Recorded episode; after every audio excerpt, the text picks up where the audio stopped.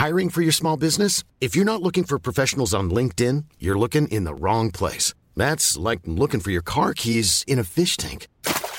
LinkedIn helps you hire professionals you can't find anywhere else, even those who aren't actively searching for a new job but might be open to the perfect role. In a given month, over 70% of LinkedIn users don't even visit other leading job sites. So start looking in the right place. With LinkedIn, you can hire professionals like a professional. Post your free job on linkedin.com slash people today. Mom deserves the best, and there's no better place to shop for Mother's Day than Whole Foods Market. They're your destination for unbeatable savings, from premium gifts to show-stopping flowers and irresistible desserts. Start by saving 33% with Prime on all body care and candles. Then get a 15-stem bunch of tulips for just $9.99 each with Prime. Round out Mom's menu with festive rosé, irresistible berry chantilly cake, and more special treats. Come celebrate Mother's Day at Whole Foods Market. Compliqué assez vite. Il y a beaucoup de questions, mais très peu de réponses satisfaisantes. C'est exactement pour ça que c'est toujours mieux de s'adresser à un expert ou encore d'écouter la bulle immobilière au 96.9, l'alternative radio, avec votre animateur Jean-François Morin et son co-animateur Kevin Filion. À chaque semaine à l'émission, on reçoit des experts et on jase de divers sujets pour vous tenir bien informé sur tout ce qui touche l'univers de l'immobilier. La bulle immobilière, tous les samedis de 16 à 18 heures à CJMD 96.9, l'alternative radio. OG Low, and you're listening to CJMD 96.9 Lévis. Keep it locked, keep it loaded, keep it gangsta, baby.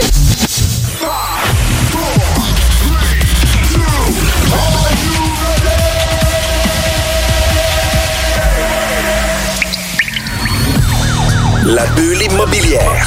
La bulle avec Votre animateur, Jean-François Morin. Jeff, Jeff Morin. Courtier immobilier. Et son co-animateur. Kevin Filion. À chaque semaine, on reçoit des experts sur tout ce qui touche l'immobilier. Et on jase. Des questions, des réponses pour tout ce que vous devez savoir Dans l'univers immobilier. La bulle immobilière.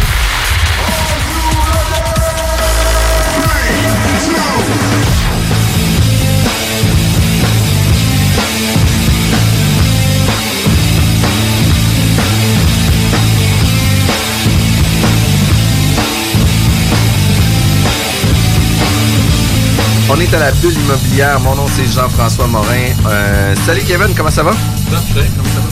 Ça va super bien. Euh, je trouve ça le fun parce que tu mets beaucoup ton réseau euh, au profit de l'émission, où ce que tu amènes des gens de différents niveaux, de différents milieux plutôt, qui viennent parler de leur expérience. Puis aujourd'hui, on reçoit Maxime Goss- Gosselin, producteur agricole, c'est ça?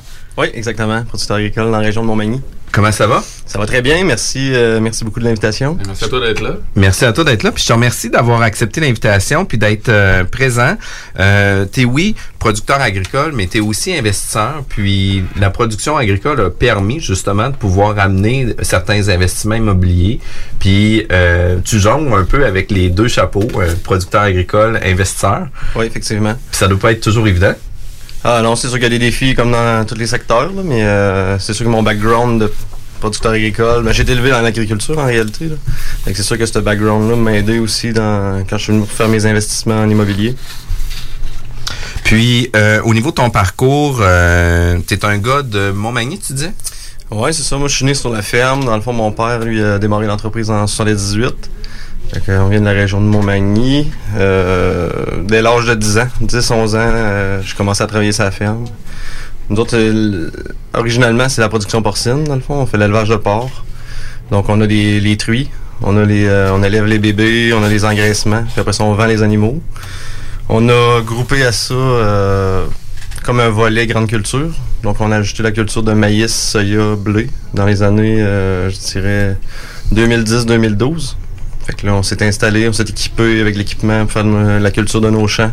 Par souci de différenciation, de diversification des Diversifier l'entreprise, exactement. Parce que dans le fond, euh, élever un cochon, ça coûte environ euh, 200 dollars. OK. Puis la moitié de ton moins coût de qu'un production. Ouais. c'est- Beaucoup moins. Puis euh, comme la moitié de ton coût de production, c'est l'alimentation. Ouais. Dans le fond, fait que euh, pour, pour euh, diversifier puis en même temps, euh, c'est ça, euh, consolider, on pourrait dire. le- le- Puis un doit nourrir l'autre dans sens, ben, pas dans, le sens Ben, mais dans le sens aussi que... Exact, c'est ça. Dans le fond, le maïs qu'on cultive, euh, on le sèche. on le transforme sur place, on s'en sert pour fabriquer euh, l'alimentation. Puis un matin, euh, on doit à peu près euh, produire 35, 30 à 35 d'aliments qu'on consomme. Fait que si jamais il y a une flambée du prix du maïs, flambée du prix du soya, ben, j'ai au moins 30% qui est couvert là, de mon coût de ça. production. Puis vois-tu, même, ça, tu te dis à matin, ça me fait penser, ça me fait penser, je pense, ce matin, il y a, il y a soit un embargo, un, un- un stop avec la Chine, justement, par rapport à tout ce qui est. Ouais, mais il y a beaucoup. C'est ça, on- là, nous, fait on fait de l'exportation. En réalité, tu sais, 70% des cochons qui sont produits au Québec sont exportés. Fait Ouais. que, euh, on est bien gros dans les relations internationales. Qu'est-ce qui se passe avec les États-Unis? Qu'est-ce qui se passe avec la Chine? Fait qu'on est, on est dépendant de ces relations-là. Puis euh, oui, on a eu un embargo l'année passée avec Ouais. l'arrestation de la madame de Huawei. Là. Puis euh, finalement, euh, il y a eu une entente. Là. Puis euh, en tout cas, c'est compliqué. C'est des relations Ouais. diplomatiques. Puis, Mais là, ce matin, ce que moi, ce que j'entendais, c'est qu'il y avait un nouvel embargo par rapport au coronavirus et tout ça. Fait que Ben, si tu fais c'est- juste. c'est pas un embargo un matin, mais en réalité, c'est ce que ce qui, ce qui inquiète les marchés, c'est euh, est-ce que les Chinois vont continuer à importer euh, autant de, de matières premières du Canada? Parce qu'en réalité, euh, là-bas, matin, j'ai l'impression qu'il y a une bonne partie de la population qui travaille pas. C'est qu'il y a des gens qui sont malades, il y a des gens qui Ouais. s'occupent des gens qui sont malades, euh, des gens qui ont peur d'être malades. Donc, il y a beaucoup de gens qui sont assis chez eux, puis euh, l'économie est euh, ralenti, est vraiment, vraiment. Fait que- en même temps, moi, je me dis, euh, les gens doivent manger, là. Fait que, Ouais, c'est sûr. qu'il va y avoir de l'importation de produits agricoles quand même. Fait que ça affecte notre prix, ça. Fait que vous avez toujours une connexion avec les, les différentes relations internationales. Fait que ça veut dire que peu importe les activités qui peuvent se passer aux États-Unis ou euh, même en Occident ou tu sais même dans euh, les pays du pétrole, peut faire en sorte d'influencer ton rendement ou tu sais ta- Ah ouais, exactement, ça influence mon, mon revenu directement. Là. Euh, même la devise, nous autres, on est, on est comme, euh, dans le fond, la référence de notre prix, est- c'est le port américain, parce que les Américains exportent beaucoup plus de porc que, que le Canada. Fait que c'est sûr que quand notre devise se déprécie, comme ce qui s'est passé depuis deux semaines, ben ça, ça nous aide. là. Ouais. Ça augmente notre revenu en dollars canadiens. là. Mais nous, on est au bat, c'est sûr. là, on est toujours au bat sur ce qui se passe euh, mondialement. Puis euh, on n'est pas comme dans- au niveau de la production laitière, au niveau de la production de volaille, euh, ça se trouve être contingenté. C'est vraiment ce qui se passe au Canada reste au Canada. Mais nous, au Québec, on, on exporte 70% de ce qu'on produit. Fait qu'on est toujours à merci de, des relations diplomatiques. Puis euh, Fait que pour vous d'avoir ajouté, comme tu disais tantôt, les grandes cultures, ça peut un peu. Ah, ça stabilise. La gestion de risque aussi est, exactement. est intéressant pour vous de ce côté-là. Exactement, c'est ça que je voulais amener. Euh, ça, dans le fond, mon père, il avait une vision, une petite entreprise porcine très efficace au niveau de la productivité. Euh, c'était un bon producteur. Puis lui, euh, dès qu'il faisait une pièce, il voulait baisser ses dettes, baisser ses dettes. Euh, fait que moi, quand je suis arrivé en 2006, euh, on avait une entreprise, une ferme. Dans le fond, on élevait à peu près 6 000 parts, 6-7 000 parts par année. Puis euh, zéro, zéro dette. Fait que dans le fond, euh, c'est même. mon père était très productif, il était peut-être dans le top 10-15% meilleur producteur en fait de performance technique. Puis plus de dette. Fait que dans le fond, moi je suis arrivé là-dedans. Euh, puis Bonjour l'équité. Ouais, exactement. j'arrive, bouge pas, j'arrive. C'est ça, j'ai voulu faire beaucoup de levier. là. J'avais lu euh, tu les, tous les classiques que tout le monde a lus, là, dans le fond, Père riche, Père pauvre, euh, tu les, les livres de Jacques Lépine, puis euh, là, je suis arrivé avec mon, euh, mon 20 ans, là, Ouais. euh, bien craqué, puis euh, on fait du levier avec ça. ouais. Puis dans le fond, par après, toi, t'as continué des investissements dans ce domaine-là, t'as acheté d'autres fermes. ou t'as- Ouais, exactement. On n'a jamais arrêté. En réalité, on euh, il y, a une, y a une période vraiment difficile dans le port, euh, je dirais 2000, euh, 2008 à 2010. Nous, à chacune de ces années-là, on avait acheté, on acheté des producteurs qui étaient en faillite. Donc, on a acheté trois producteurs en faillite. On a continué à augmenter, à augmenter la production porcine parce qu'on était efficace. Enfin, moi, j'avais un modèle. Mon père m'avait montré comment euh, faire de la production être efficace. On avait une bonne équipe. On a, on avait- on a des employés qui sont euh, qui nous ont aidés là-dedans. là. Puis vous étiez capable de reprendre ce modèle-là puis de le réimpliquer dans ouais, une. Exactement. Alors. Fait qu'on s'est rapidement euh, rendu à, à peu près à élever 25 000 parts. Puis après ça, ben là, euh, moi j'ai décidé de... On a intégré la culture là-dedans. Puis après ça, ben là, j'ai j'ai eu le goût d'intégrer un, comme un troisième volet. C'est de la production porcine, euh, les grandes cultures qui viennent stabiliser si jamais le prix des grains s'enflamme, je vais avoir une partie qui va être couverte. Puis là, je voulais aller vraiment vers autre chose. Euh, puis on voyait, tu sais, la décennie... euh, la décennie de 2000, là, les immeubles ont monté beaucoup de valeur quand même. Ouais, Et, moi, je me rappelle, c'est 2009, 2010, les gens disaient déjà, ah, c'est, c'est, c'est, c'est déjà passé, le boom est passé, puis euh, va-t'en pas là-dedans. là. T'es en plein pile dedans. Tu sais, moi, j'explique toujours aux clients qu'en 2009 puis 2012, le marché était à son pic à ce moment-là. Puis, tu sais, par la suite, ça l'a quand même stabilisé. Mais dans l'investissement immobilier, il y a toujours un marché à ça aussi. Ouais. Puis, Puis on n'est pas du tout dans le même genre de marché dans l'investissement immobilier non plus. Ouais, c'est les taux d'intérêt qui sont un gros facteur, dans le fond, à pas oublier dans tout ça. Parce que euh, je regarde à matin de 2010 à 2020, d'après moi, les taux ont dû baisser de facilement 2-3 là. Fait que ça, euh, comme à les valeurs économiques qu'on est rendu là, un, pour, un point de pourcentage, c'est pratiquement 10% de valeur économique. Là. Fait que si en plus de ça, euh, tu es un bon gestionnaire, tu sais comment diminuer tes dépenses, tu sais comment augmenter tes revenus, ben il y a moyen de, de créer beaucoup de richesse là, dans, dans T'as ce t'as vu, ça s'installer, j'imagine, le modèle de valeur économique, dans le sens Ouais, exactement. Exactement. Nous autres, au début, euh, ça, ça existait pas. C'était pas. euh, on connaissait rien, euh, honnêtement. Tu sais, un samedi matin, je revenais de la ferme, euh, va sur les packs. euh, On cherche ça. je cherche ça. Pareil comme le 4 roues, là. Ouais, c'est ça, exactement. Ok. trouve un 24 logements à Saint-Georges. Après ça, euh, je trouve un, un 19 logements. Après ça, un duplex. Tout le même agent qui vendait ça. Fait que là, à un moment donné, je fais l'addition de tous les immeubles qui étaient à vendre. Il y avait 72 portes à vendre à Saint-Georges-de-Beauce, à deux heures de chez nous. Puis là, euh, ça, a commencé à vibrer à l'intérieur. Ouais, là, c'est- quelque chose, Ah oui, ah oui, vraiment. Puis là, à ce moment-là, t'as pas encore de formation, t'es pas euh, un investisseur Je aguerri. connais rien. T'as lu quelques livres? J'ai lu des livres. Ah, j'ai un triplex. J'ai un triplex. Je venais d'acheter un triplex l'année d'avant. Puis, euh, en 2006, on a construit une ferme, nous autres. Puis le, le- le contracteur qui nous aidait à construire, ben, qui construisait la ferme, dans le fond, euh, il m'avait dit ça qu'il y avait, un, qu'il y avait un, je pense, un 6 ou un 12 logements, lui. Puis, tu sais, il me disait, ah, je reste dans mon immeuble. Puis, euh, c'est le locataire qui paye les, qui paye Hypothèque, l'hypothèque. ouais. Puis, tu sais, à ce moment-là, j'avais, euh, écoute, j'avais quel âge?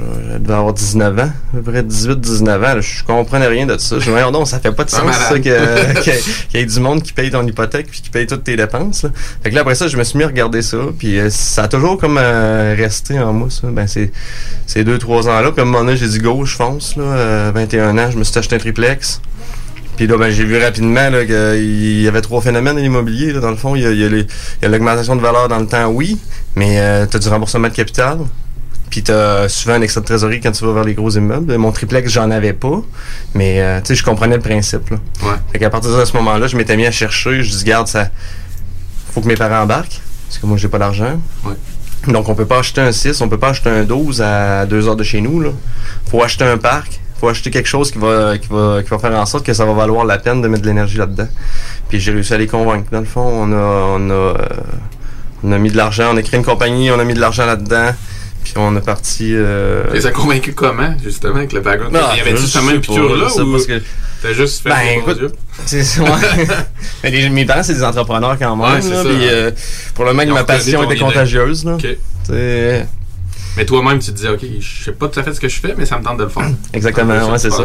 Puis après ça, ben là, la, la- la- la difficulté, c'est de réussir à trouver du financement. Là. Mettons, t'es producteur agricole, euh, deux heures de route de chez vous, tous des petits appartements, 20% de vacances. S'il y avait personne qui voulait nous financer ça. C'est pas un marche. Tu sais, T'avais pas le monde. Saint-Georges, c'est pas non plus. C'est pas Montréal, c'est pas Québec, c'est pas non plus. Ben, on était en plein dans la crise économique en plus. Là, En fait qu'à Saint-Georges, ça. euh, le taux de chômage montait parce qu'ils sont dépendants des Américains bien gros. hein. Ouais, c'est l'exportation euh, là-bas. Fait que là, euh, c'était, le bordel. Là. Même quand on a acheté ça, l'agent des meubles nous conseillait de repogner des 1,5, remettre ça ensemble, faire des 5,5. Puis euh, c'était vraiment c'était un gros projet. là. C'est un gros projet qui... euh, c'est ça, écoute, ça nous a allumé. En réalité, je pense que c'est ça, c'est le goût du défi qui nous a, nous a lancé Ça, c'était en là-dedans. 2000 2009-2010. 2009-2010. OK. Vous- C'est une transaction qui a duré au moins six mois, puis on a négocié ça quand même. euh, on s'était fait garantir des revenus. Parce que nous, quand on a visité, il y avait 20% de vacances. Fait qu'on avait dit au propriétaire, euh, regarde, mais qu'on fasse la transaction, il faut avoir au moins. euh, mettons qu'on avait mis une cible à 10% de vacances, pas plus. là. Puis là, ben là, euh, mettons la première année, c'était 400 000 de revenus. Nous autres, on avait dit on va avoir minimum 400 000 de revenus.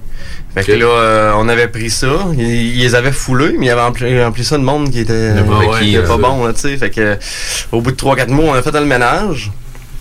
Puis là, ben, euh, euh, dans le fond, c'est ça, on avait gardé sa gestionnaire à lui. OK. Puis là, je me rappelle, mes parents avaient monté là. Ma mère elle arrivait des fois des, appartements vacants, mais il y avait du linge dedans. Dans le fond, la gestionnaire, elle prenait l'argent, elle mettait ça dans ses poches. OK. Euh, une fois, il était monté, elle faisait, euh, elle faisait un marché aux puces, elle vendait tous nos outils. Ah, ben ouais. Juste en bosse. Elle a tout vendu nos outils. euh, il restait plus rien. Finalement, on l'a mis dehors, elle. Ah. Puis là, ce qu'on a pris... Non, mais c'est- c'est ça. Ce qu'on a fait comme stratégie, on s'est dit, garde, euh, on a des revenus garantis. Fait que ce qu'on va faire, on va louer des, euh, on va, on va louer à des gens avec un mois gratuit. De toute façon, le mois gratuit, c'est pas nous qui va le payer. Ouais. Fait que là, on a rebâti comme ça la clientèle, on a sorti les pommes pourrites, puis parce qu'en réalité, un immeuble, mettons, t'as un immeuble de 12 logements, là, un ou deux locataires peuvent facilement te foutre le bordel là-dedans. là. Ouais, Fait que tu identifies ce locataire-là. Tu trouves une technique pour le, pour le sortir. Puis après ça, ben, tu es capable de reconstruire la réputation de ton immeuble. Fait que nous, c'était ça. C'était une nouvelle administration. Euh, on avait trouvé quelqu'un qui était sérieux là-dedans, qui était capable de, de remettre les aider. efforts pour relever ça. Parce que faisiez-vous comme euh, deux heures de route à tous les fois que vous aviez à louer? Une fois que tu as Non, le non, non, gestionnaire non, à la non, porte, faut non. t'en trouver un autre? Alors, mais c'est ça, on a trouvé un euh, avant de mettre l'autre à la porte. Là. Meilleur que le premier. euh, ouais, effectivement. Puis, euh, écoute, on, c'est on montait peut-être une fois par mois. Je fais justement faire le tour des, des logements qui sont vacants. Pourquoi ils sont vacants? Euh, essayer de comprendre le contexte. là. Oui, on C'est- connaît ben, pas c'est marché, l'immobilier. C'est pas- c'est pas ton, c'est pas ton chez vous non plus. À deux heures, tu sais, il y a, il y a- Effectivement, il y a, un contexte. il y a un contexte que tu, que tu sais pas. Faut que tu te mettes au courant peut-être des entreprises. Je pense que ça marche beaucoup par les entreprises, ce coin-là. Saint-Georges, là. ouais, ouais, aujourd'hui, c'est beaucoup ça, hein, dans le fond. Euh, on ma soeur était, euh, ça fait deux mois, deux, trois mois en ligne qui est complète, là, dans le fond. C'est, c'est, il y a de la demande pour les appartements, euh, dans ce secteur-là. euh. dans le fond, les entreprises louent ça, les travailleurs immigrants. Ouais. Fait qu'ils peuvent louer euh, deux, trois appartes, euh, avec des beaux, là, puis on est garanti des revenus. Puis les travailleurs, ça change, puis euh, ils les placent là, à un moment donné, ils les replacent ailleurs. Toi, Les- il a fallu que tu relèves les immeubles aussi pour que ça- ces gens-là viennent, dans le sens que tu n'aurais probablement pas pu présenter ça. euh. Exactement. Nous autres, Tu as dû faire énormément de travaux aussi. On avait fait beaucoup de travaux parce que justement, le- quand on a acheté ce parc-là, le, le gars il vendait pas ça pour le fun, là, dans le fond, c'est qu'il est en train de le perdre son parc. Fait que là, ça c'est un autre, un autre point à ajouter. Là, c'était avant de perdre ton parc, il y a un, deux années d'entretien que t'as pas fait, c'est sûr. Là. Certainement. Fait que là, t'ajoutes ça, euh, full. Il y a une mise à jour à faire. Là. Ouais. Ouais. C'est déjà bon que vous avez garanti des revenus. Moi, tu me dis que le gars qui était en train de déraper, puis il était bon quand même pour vous garantir des revenus. euh. Ouais, mais à la fin, je pense qu'il manquait 15-20 000, puis on a réussi à l'avoir. OK. On a réussi à l'avoir. Puis, euh, Fait que vous l'avez travaillé, votre première transaction, dans le fond. Exactement, exactement. On a travaillé fort. Puis là, ben, après ça, on était comme 5 ans assez stable. Tu sais, assez stable à se demander, Christy, y a-tu vraiment de l'argent à faire là-dedans? Tu reçu tes états financiers, t'as, t'as, t'as 400-500 000 de chiffre d'affaires, mais il reste pas, il, il en reste pas de, Vous de, étiez en de grosse phase d'optimisation, puis de travaux, Ouais. pas aussi. là. Beaucoup de travaux à faire sur ces immeubles-là. Fait qu'effectivement, tu fais des pertes à chaque année. Puis là, euh, puis là, à un moment donné, quand, il- quand il est venu le temps des refinancements, je dirais comme euh, 2014. Non, ouais, 2000 2014. C'est sûr que 2014, on a fait un gros changement. Là. Euh, on a offert à ma soeur qui avait fait sa technique en gé- euh, pas génie, mais en gestion hôtelière. Elle avait travaillé dans des hôtels pendant un an ou deux. Fait que là, elle était euh, au service à la clientèle. Elle aimait ça, cette- faire ce travail-là. Mais euh, c'est surtout les soirs, les fins de semaine. Fait que dans le fond, il était comme un peu tanné de l'horaire atypique. Fait que là, on lui a offert, regarde, pourquoi tu s'en vas pas faire la gestion des, euh, des appartements à Saint-Georges? À ce moment-là, on en avait 85. Puis là, regarde, fais tes preuves. Puis là, euh, ça a démontré de l'intérêt pour devenir euh, actionnaire aussi, là. Fait qu'on a dit, regarde, fais tes preuves. Puis là, euh, hop, elle s'est mis à remplir ça, puis remplir ça. Puis euh, elle a amené ça vers euh, 2, 3, 4% de vacances. Puis je pense 2016, 2016-2017, à ce moment-là, on a décidé de se donner des actions. Fait que là, on est à part égale, là. Fait que là, c'est toute la famille ou près. Une bonne partie de la Ben, famille. mon père, ma mère, ma soeur, moi. On est cinq enfants, là. Il y en a, il y en a trois autres qui sont pas impliqués. mais- Dans le fond, c'est ça. Fait que euh, ma soeur, a fait une super job. Là. Puis là, en ayant eu euh, nos refinancements, les taux d'intérêt qui baissaient, on avait comme le vent d'un voile. Vous avez de l'équité en masse. Là, on créait de l'équité. Dans le fond, il y a de l'équité qui est apparue, sans nécessairement être vraiment bon dans ce domaine-là. là. Mais là, euh, 2016-2017, là, je me suis mis investi dans l'information. J'ai fait de la, de la meute avec Nicolai. J'ai suivi quelques formations à gauche, à droite. J'ai relu d'autres livres. Puis là, ben là, on, on a commencé à travailler plus euh, l'optimisation de nos immeubles. Puis là, ce qu'on a décidé de faire, sais, moi, je suis un gars beaucoup de diversification. Là. Dans le fond, sais, la production porcine, grande culture. Au niveau des immeubles aussi, on a essayé d'avoir un volet de diversification. Quand on a racheté d'autres euh, immeubles à Saint-Georges, on a essayé d'avoir des immeubles avec des 4,5, des 5,5. Fait que comme ça, si j'ai un locataire, maintenant qui, qui, qui m'annonce qu'il veut partir dans de- un 2,5, ben qu'est-ce que tu recherches? Là, Qu'est-ce que tu aurais besoin? Ouais. Ah, j'aimerais ça avoir un 4,5, je t'aime comme gestionnaire, mais bon, regarde, je vais avoir ça pour toi, telle place. Fait que tu sais, on est capable d'en diversifier notre parc comme ça, on replace notre monde qu'on veut garder. Fait que Tu pensais à ça dans tes investissements. Que On pensait à ça dans nos ton- investissements, exactement. loupe, là. Puis là, quand il est venu aussi euh, d'autres acquisitions à faire, on a, nous, on a décidé de s'en aller aussi vers Québec et vers Lévis. Pour, euh, parce que Saint-Georges, c'est un marché tertiaire, en réalité. Il n'y a pas beaucoup d'augmentation de, valeur. Tu sais, tu vas arriver, faire tes, euh, tes augmentations de loyer, c'est 1%, 2%. Ça va être beaucoup de la détention que tu vas faire Ah pour ouais. le long terme. là. beaucoup de détention, puis euh, ces immeubles-là génèrent beaucoup de flux, euh, de flux de trésorerie quand même. Parce que c'est des petits appartements. Euh, puis, puis parce que c'est un marché tertiaire. Donc les valeurs payé, des immeubles sont loin. Tu sais, la, la valeur marchande des immeubles est en bas de la valeur économique. Ça arrive souvent que tu payes en dessous ou c'est-tu arrivé dans le passé que tu payes en dessous de ta valeur économique? Ah ben toutes ces acquisitions-là ont été faites en bas de la valeur économique. Ouais. Fait que là, euh, dans le, puis après ça, on était capable de prouver à l'institution financière qu'on était des bons gestionnaires. Fait que là, les autres, ils ont amené nos immeubles vers la valeur économique. Ce qui nous a, qui nous a donné encore beaucoup de levier là, pour faire des grosses acquisitions à Québec. Encore là, tu sais, je veux dire, on achetait des, euh, mettons, des, des, des, des, des 8 logements euh, à 900 000, 950 000 à, à Québec, euh, qui ont payé peut-être 100 000 en haut de la valeur économique. On, connaît, on connaissait pas ça. Ouais. Mais euh, tu sais, on parquait de l'argent là, dans le fond, puis on voyait ça, puis on, on faisait nos calculs, ça va rapporter euh, 15, 20, 25% de rendement. Puis c'est la diversification, comme tu dis. Fait que c'était pas nécessairement votre activité première. Fait que ça fait pas besoin d'être tous des coups de circuit dans le sens que tu protèges tes actifs un peu aussi. Tu protèges tes liquidités avec ça. Puis qu'est-ce qui fait qu'en 2016, tu t'es dit, OK, je vais aller me former, je vais aller faire des formations, je vais aller apprendre des choses et non, j'ai tout appris sur le top, je vais continuer de même. Ah, ben, parce que je savais que je savais rien, tu sais.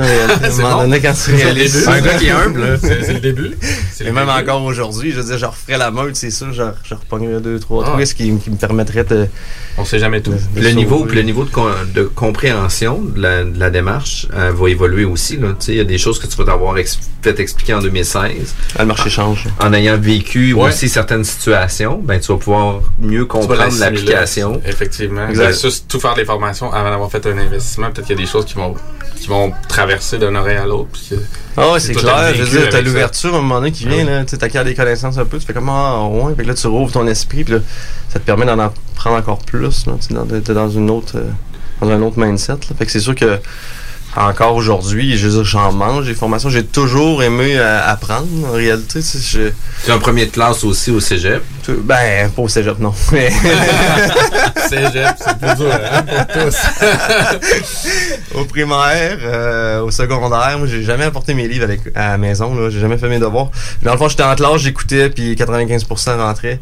Puis Je faisais pas mes je faisais pas mes exercices, mais quand j'étais arrivé au cégep, j'ai fait sur un mur. Là. Sciences nature, euh, jamais fait de devoirs de ta vie, là, ça, c'est violent.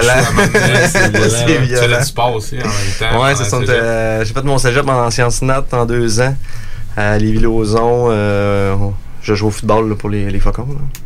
Fait que, tu sais, j'ai toujours été un gars intense, c'est toujours un horaire chargé là, euh, au max, mais essayer de trouver un équilibre dans tout ça.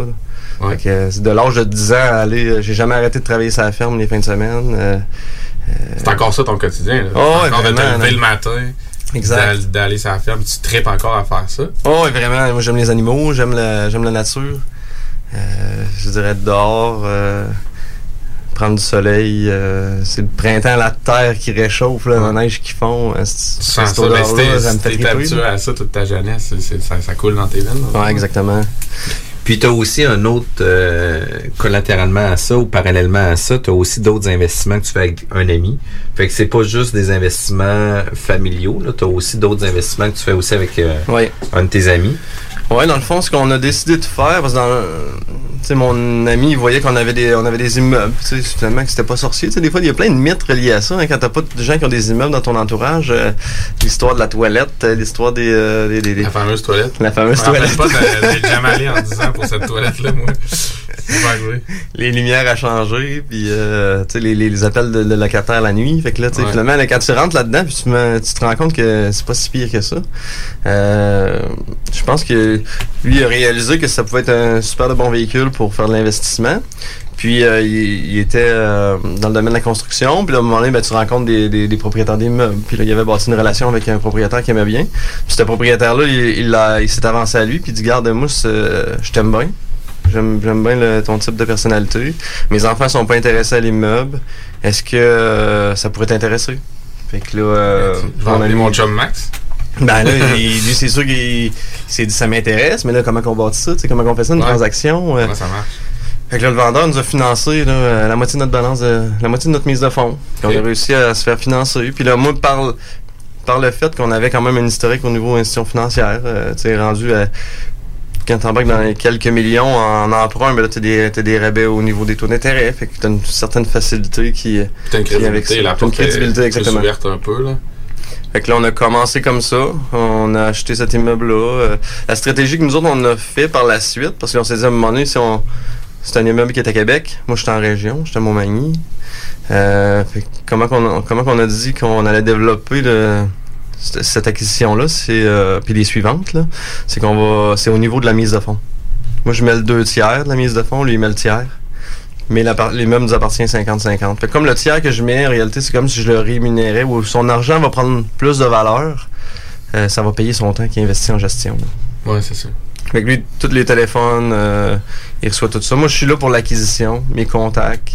Euh, toi, tu l'as aidé aussi à nécessairement à se mettre sur la map puis tu à faire son premier deal. là. Fait que C'est ça, ça, a une, ça, ça a une valeur aussi. euh, Puis un coup, par exemple, que l'immeuble est vendu, qu'est-ce que vous allez faire? C'est que vous allez splitter les mises de fonds, deux tiers, un tiers, puis après ça, le restant, c'est 50-50. Exactement. Fait que comme ça, tout le monde a gagné de l'effort de l'autre aussi, puis toi, en même temps, t'as ton retour initial de la, l'argent que t'avais mis. Juste que tu sais, mon argent rapporte deux fois moins en rendement que la sienne. Ouais. Mais tu son temps vaut quelque chose aussi. Ben oui. Puis, puis dans tous les projets que j'ai faits, la- l'argent pour moi n'est pas un objectif.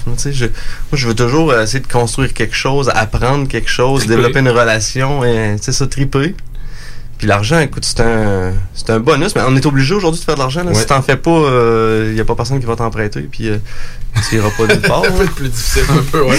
On est obligé de faire de l'argent, mais tu sais, moi, pour moi, l'argent, c'est comme un- une mesure du succès, en réalité.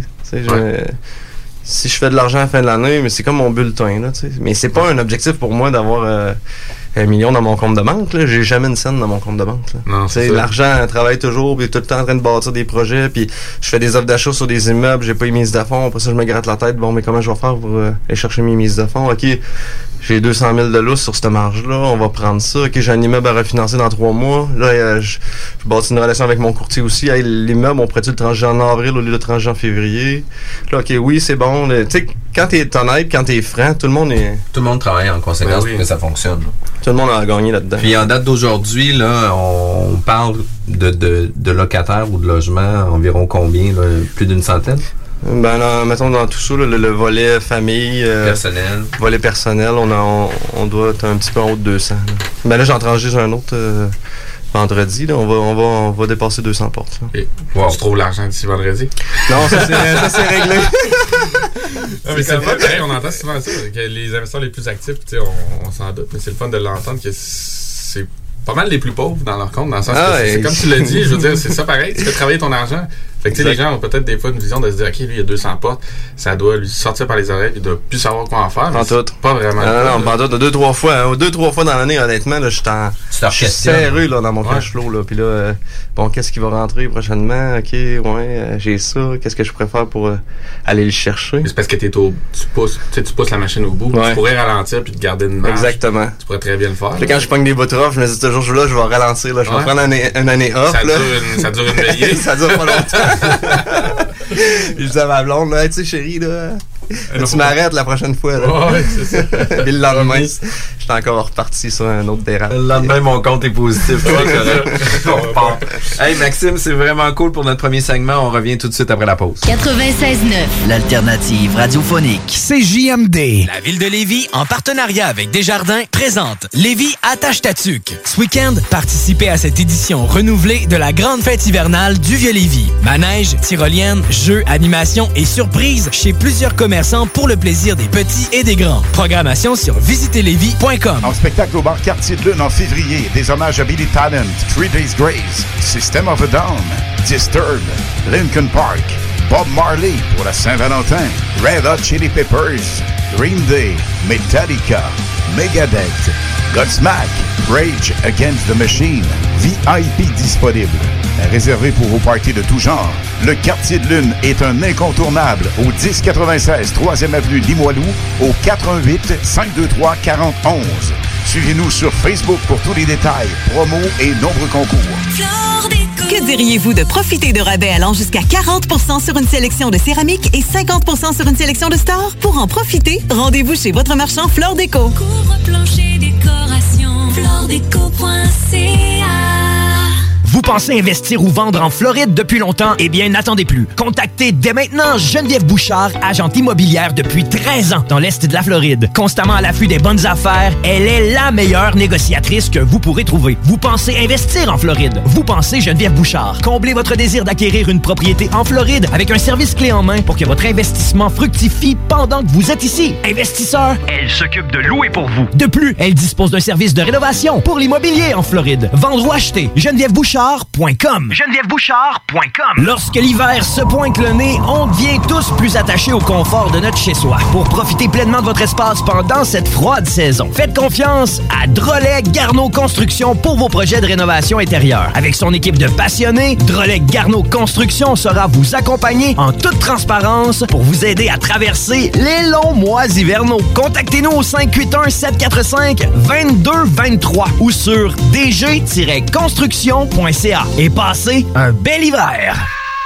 Pour écouter un bon film, rien n'équivaut au cinéma Lido et des chutes. Propriété de Sylvain Gilbert, un gars de la région qui redonne énormément à sa communauté. On ne recule devant rien pour vous donner la meilleure expérience possible. Pourquoi aller se corder comme des sardines ailleurs? Il y a des gens de Québec qui traversent juste pour ça. Le cinéma Lido et des chutes, c'est là qu'on se fait notre cinéma, pas ailleurs. Visitez le ciné-détente pour les horaires, les spéciaux, les offres corporatives et bien plus. Cinéma Lido et des chutes, le cinéma à son meilleur. Les gourous essaient de vous faire croire que vous deviendrez millionnaire en 90 jours, qu'on peut acheter avec zéro comptant. Ici, c'est pas comme ça. On va vous expliquer le vrai fonctionnement de l'investissement immobilier. Ne manquez pas, pendant la bulle immobilière, le Real Talk avec Nikolai Ray, PDG de la MREX.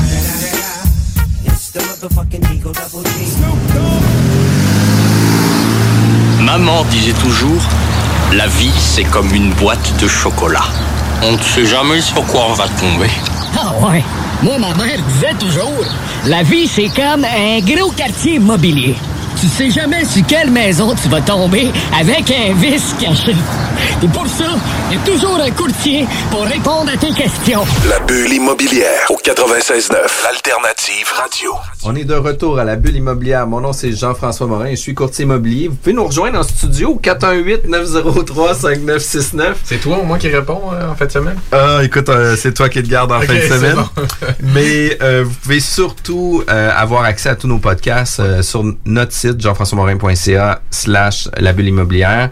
Euh, vous pouvez nous rejoindre directement sur la bulle immobilière. Des fois, vous pouvez avoir des idées au niveau des invités, des gens qui pourraient avoir du contenu intéressant. N'hésitez pas, contactez-nous. On est à planifier le restant de la saison. On est toujours ouvert à parler d'immobilier avec des passionnés. C'est ce qu'on fait aujourd'hui avec Maxime Gosselin. Euh, Maxime qui est un, euh, un entrepreneur. Tu es un investisseur. Producteur. Producteur. Mais pas producteur de films, mais Non, producteur c'est ça, agricole. producteur agricole. Puis, euh, tu jongles avec beaucoup euh, de rôles, tu jongles avec beaucoup de responsabilités. Euh, gestion de ferme, gestion immobilière, euh, démarchage, euh, transactions immobilières. Euh, comment ça se déroule une journée avec toi? Est-ce que ta journée est séquencée de 4h30 à 5h, c'est du démarchage, de 5h à 6h, c'est du temps avec la famille? Comment Ben, on fonctionne avec tout ça? Mais c'est sûr que, justement, c'est c'est de trouver l'équilibre dans tout ça. C'est ça, c'est ça le défi, je pense, de n'importe quel entrepreneur euh, passionné. là. parce qu'en réalité, ce qui me drive, c'est la, c'est la passion. là. Mais mes journées commencent tôt, c'est sûr et certain. Moi, je suis pas trop, euh, je suis pas du genre à me lever là, puis à, à faire du yoga. Là. Euh, je me Tu vas le faire dans la ferme, le yoga, là, c'est ça? Je le fais quand je marche sur la terre à bois, là, mais euh, euh, moi je me lève euh, 4h30, 5h. J'ai pas de routine vraiment préétablie, là, ça dépend de la journée. Parce que c'est une autre affaire, dans le fond, c'est que je travaille beaucoup par liste. Fait que j'ai toujours ma liste de qu'est-ce qu'il faut que je fasse cette semaine, qu'est-ce qu'il faut que je fasse ce mois-ci, demain. Comme le- to-do, tu veux dire. là. Exactement. OK. Fait que tu sais, euh, ma journée en réalité, elle commence à 7h la veille. Moi, euh, vers 6h30, 7h, une fois que les enfants ils ont fini de souper, ils jouent un petit peu avant d'aller prendre le bain. Euh, là, je fais ma liste demain, qu'est-ce qu'il faut que je fasse? Je distribue la job pour mes, euh, pour mes gars. Dans le fond, surtout mes, mes travailleurs guatémaltèques. On a quatre travailleurs guatémaltèques qui n'ont pas toujours une routine établie, les autres non plus. Fait que là, je distribue où est-ce qu'ils vont travailler dans la journée, qu'est-ce qui, quelle tâche ils ont à faire. Fait que euh, je fais ma liste. Puis euh, quand je me lève le matin, je perds pas de temps. là. Je sais où ce qu'il faut, je sais où ce qu'il faut que j'aille. Fait que 4h30, 5h, 5h30. Je me lève, je prends toujours une bonne demi-heure à lire les nouvelles, un peu voir qu'est-ce qui s'est passé dans le marché, surtout le marché financier, ça, ça m'intéresse. La nuit, c'est ce qui se passe en, Ouais, euh, ce qui se Asie. passe en Asie. Ouais. Fait que là, euh, je vais voir les marchés à terme. Ça, c'est quelque chose qu'on n'a pas parlé, mais euh, moi, je travaille avec les marchés à terme. Dans le fond, en réalité, c'est un produit dérivé. C'est un contrat qui est établi sur euh, n'importe quelle commodité, n'importe quel produit. Euh, moi, je travaille surtout au niveau du maïs, du tourteau de soya, du, euh, du porc, du dollar canadien, puis je fais aussi un peu de taux d'intérêt. Donc, euh, ça, c'est c'est le contrat à terme, en réalité, c'est c'est une entente entre deux personnes. Il y a une bourse qui est reliée à tout ça. là. C'est une entente entre deux personnes pour un prix à une date déterminée. Comme je peux savoir le soya va être à quel prix au mois de mars, je peux savoir il va être à quel prix au mois de juillet, je peux savoir il va être à quel prix au mois de septembre? Fait que je peux m'engager par mon courtier, euh, un courtier en valeur mobilière dans le fond. Mettons, je dis, OK, je suis prêt à acheter 300 tonnes de tourteaux à 302 piastres en septembre. Puis il y a toujours quelqu'un au niveau du marché boursier. 99% pour cent du temps, c'est un spéculateur, mais il va y avoir quelqu'un qui va être là pour te le vendre.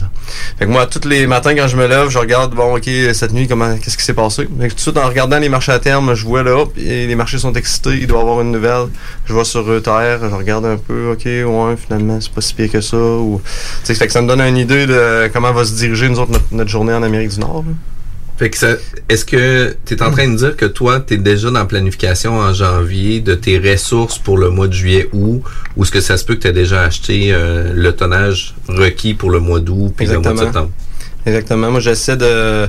C'est comme cette semaine, le dollar canadien, on a, il a glissé beaucoup. Là. Fait que j'ai fermé du dollar canadien 75-25, 75-30 pour, euh, pour juin, pour septembre. Fait que dans le fond, je suis déjà d'avance. Je couvre mon dollar. Fait que je suis capable de me protéger. Si jamais le dollar remonte vers les 77 cents, ben, je vais faire une économie de, de 2% sur mes ventes d'animaux. Fait que, euh, tu c'est des, c'est des petites niaiseries, mais à un moment donné, rendu. Sur- à grande échelle, ça fait Ben des ouais, gros ouais. impacts. Exactement. Puis c'est de savoir comment le lire aussi, là, tu sais, si tu dis ça. savoir ça veut comment pas dire lire. que parce que tu regardes la nouvelle, t'es capable de, de, de lire, projeter, tu sais, faut que tu Mais honnêtement, honnêtement, là, je l'ai essayé de le faire un méchant bout. Là. J'avais, j'avais un compte de courtage qui était du hedging pur et simple. là. Vraiment, là, quand le prix fait mon affaire, j'en ferme un volume. déjà. Quand le prix continue à descendre, j'en referme encore un volume. Puis opposé dans le port. Quand le prix du port fait mon affaire à ce prix-là, j'en vends un certain volume. Hop, il remonte encore, j'en revends un autre certain volume. Ça, j'ai- j'avais, j'ai un compte de courtage, puis j'avais un compte de spéculation aussi. Mais ça, je suis en train de tout arrêter ça. Là. Euh, tu sais, je lis le marché, là. j'ai raison deux fois sur trois. Mais mettons que tu es à gain de 25 000 sur une transaction, tu vas vouloir aller la sortir. Dès que tu es à gain un peu, tu veux la sortir. Puis la journée que tu perds 25 000, tu dis à Christy, je vais me refaire. Là, le lendemain, tu repères 10 000, le tu repères 10 000. Fait que, tu sais, tu peux réussir euh, deux fois sur trois, puis à la fin de l'année, tu fais pas une scène. C'est cette, situation-là que j'étais, dans le fond, trop euh, rationnel. Puis c'est des marchés qui sont hyper euh, émotifs. Là. Puis ça fluctue énormément. Puis le fait aussi de faire affaire avec un courtier en valeur mobilière, ben lui va pouvoir bien vous orienter aussi par rapport à ça. Puis toi, tu viens décharger un peu cette responsabilité-là. Tu vas te garder peut-être aussi la tête toujours aux nouvelles, savoir qu'est-ce qui s'est passé, etc. Ouais. Mais tu vas te référer avec quelqu'un aussi à l'externe. Exactement, qui fait le, surtout le, le, le, le stratégique là-dedans. Tu sais, à un moment donné, tu sais que tu connais ton coût de production. Fait que là, tu sais, si tu es à l'aise à certains niveaux de prix de fermer 10, 15% 20% de ton volume, ben là, on fait une tranche. Fait le marché continue à bouger, tu te revois après ça si tu te repositionnes dans le temps. Puis euh, c'est une façon pour moi aussi encore là de, de gérer le risque. Diversifier, ouais, c'est ça. Puis, euh, puis, donc là, il est, il est quelle heure, là? Il est Ah, là, il, 7 heures, ouais, 6 heures, c'est ça. Il y a une demi-heure de passer, dans le fond. Là, Ah, il y a juste une demi-heure de Je passer. déjeune, je déjeune, puis euh, là, je pars. Là. Souvent, nous dans le fond, on a, euh, on a une, huit fermes, puis on a une ferme qu'on loue, puis on a une ferme que euh, c'est pas moi qui est propriétaire, mais c'est mes animaux qui sont dedans. Donc, j'ai des animaux dans 10 fermes. Fait que euh, faut que tout le monde, toute mon équipe, faut qu'elle passe dans ces, euh, dans ces fermes-là. S'il y a des problèmes, euh, on est souvent, là, soit moi, soit mon père qui est encore très actif dans l'entreprise. C'est tout géographiquement euh, pas mal dans le même secteur. Aucune à Saint-Georges. Aucune à Saint-Georges, non. Euh, ben, je dirais Ouais, Cap Saint-Ignace, Montmagny, Saint-Pierre, Saint-François. Euh, Saint-Henri, Saint-Isidore. Euh, Les gars font quand même une certaine run. Ouais, mais tu sais, mettons, j'ai- une équipe qui va faire 3-4 fermes, j'ai une équipe qui va aller faire 3 fermes dans l'autre euh, dans l'autre euh, section du comté. ouais. là, dans le fond, dans l'autre Ces activités-là sont déjà comme toutes normalisées puis connues? Oh, tu, sais ouais, que tu dispatches ouais. le monde, mais tu commences pas à aller les, les, les watcher. Puis... Non, non, non, c'est ça, tout le monde connaît son rôle. Là, moi, je suis comme un- plus un superviseur. J'aime ça passer dans toutes mes fermes chaque semaine. OK. Puis sinon, ben, si, euh, si les gars me disent, il y a un problème, euh, tel soigneur automatique marche plus dans cette ferme-là, ben. T'as ton père avec toi là-dedans. Y aller, mon père, il va y aller. euh, Fait que t'as toujours un œil très actif sur ça, là. Oh, et moi le matin, euh, c'est sûr que le matin je suis dans les fermes. Là.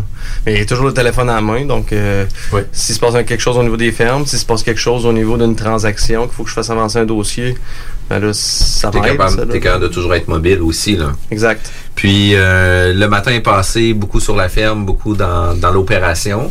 Euh, arrive l'après-midi. sieste. l'après-midi, ouais. ouais. c'est plus le samedi midi que ça arrive. ça. Ouais, ok, ouais. T'as juste le droit samedi. Euh, ben, c'est souvent des rencontres de, de- de fournisseurs. Tu sais, je rencontre mon agronome au niveau de plan de fertilisation, je rencontre euh, euh, au niveau des cultures. Tu On a, de- on a de la semence achetée, de l'engrais acheté, on a euh, au niveau des animaux aussi, la, gé- la génétique, l'alimentation des animaux. Euh, on peut rencontrer... euh, c'est un univers, dans le sens que même si t'as déjà tes fournisseurs, tu connais déjà les produits, à chaque année ou à chaque mois, il va toujours avoir quelque chose de nouveau. Ouais, ça change exactement. Tu la, la nutrition animale, euh, on en connaît beaucoup, là, mais je pense que ça va encore évoluer. Là. Les, les besoins des animaux, vont- on va continuer à en connaître plus là-dessus. Là. Même les génétiques changent. Fait que dans le fond, tu euh, le cochon qu'on alimente à matin, c'est vraiment pas le même cochon qu'on alimentait il y a 10 ans. là. Ouais, c'est- Toutes les BA ont changé aussi. Ouais, au niveau du les- bien-être animal. Ouais, c'est ça, toutes les normes aussi. Ouais, il y a des ça- normes, effectivement. Ça, faut se mettre à la page. Il y a des, il y a des codes, comme le genre de ISO, là, euh, au niveau industriel. Bon, on a ça dans l'agricole aussi, là. Dans le fond, on a des cahiers de charges à respecter. On a des, des validations une fois par année. On a quelqu'un à l'externe qui vient, qui vient vérifier nos documents. Euh, c'est toutes Vos les- installations les- aussi, dans le- pour s'assurer que Exactement. les animaux soient en santé, puis C'est dans des, dans des bons environnements aussi, là. T'es-tu beaucoup dans l'automatisation, dans la domotique aussi de tes fermes? Ou c'est quelque chose que tu mets de l'avant ou tu restes. Ben, automatisation, à peu près tout ce qu'on peut automatiser, automatiser. Parce que dans le fond, ouais, euh, la main-d'œuvre est rare. Là. Dans le domaine Ouais. agricole, c'est encore pire. là. Nous, on travaille avec des travailleurs guatémaltèques depuis déjà 5-6 ans. On a été les premiers dans le secteur agricole. à- Mais tu dire, le secteur agricole en général, là. On Ouais, les premiers à avoir des problèmes de main-d'œuvre. là. C'était les, au début les fraises, euh, puis là, après ça, mais là, ça s'est en allé plus vers les animaux. Là. On est rendu dans les restos, là. On est rendu les restaurants. ça continue de progresser, là. Exactement. Fait que, dans le fond, l'objectif, moi, c'est d'avoir euh, un ou deux bons euh, Québécois qui sont gérants, de jumeler un ou deux bons Guatémaltèques qui sont là pour faire la job que le Québécois veut pas faire. Ouais. Puis lui, Guatémaltèque, est super heureux d'être ici. euh, Il est fait logé, vivre sa famille. Il est, il est logé, il est nourri, dans le fond. C'est- eh ben, Tu fournis un. moi, je fournis un logement, endroit, je fournis un auto. OK. Ben, le logement, souvent, c'est... euh, ça peut être un logement qui est une maison qui vient avec la ferme. Là, souvent, on, on a ça. On a quelques c'est souvent mieux d'avoir des gens qui habitent les bâtiments de la ferme que de laisser les bâtiments vacants. Ouais, effectivement. Là. Fait que ça, ça vient combler euh, deux besoins. Ouais, tout le monde est content. Puis là, ils sont, puis là, ils sont proches de la ferme. Fait qu'ils n'ont Ouais. pas beaucoup de gaz à dépenser parce que c'est des, c'est des, des gens très économes. Là. Ici, ils gagnent 6-7 fois ce qu'ils gagnent chez eux. Fait que si, euh, s'ils mettent 10$ piastres de gaz dans le char, là, c'est, c'est comme l'équivalent de 60$ piastres pour lui. là. Par curiosité, c'est des gens souvent qui ont une aspiration à amener leur famille et tout, ou oui, c'est comme un, un coup qu'ils donnent en se disant je retourne chez moi. C'est un coup qui donne. Nous, on fait du 8-4. Ça veut dire, je signe des contrats de 2 ans avec mes gars. Ils sont 8 mois ici, ils retournent 4 mois chez eux. OK, quand même. Ils reviennent 8 mois ici, 4 mois chez eux. C'est un, bon sacrifice qu'ils font. Là. Ben, Puis le 4 mois, il retourne pendant la période d'été, pendant la période d'hiver. Toi, t'es- ou- tu dois être dispatché. Moi, j'en ai à l'année des travailleurs.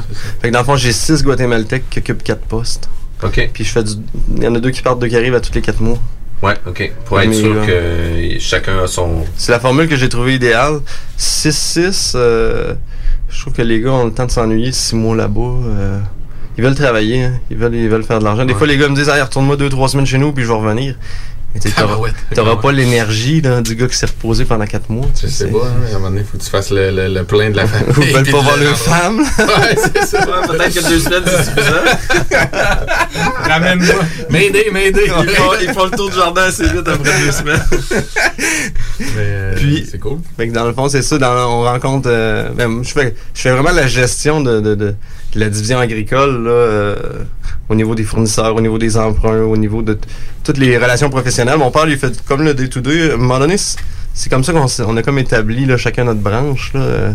Mon père, il fait le concret, il est vraiment là, en, Dans les opérations, toi, t'es les plus dans opérations. l'administration, planification.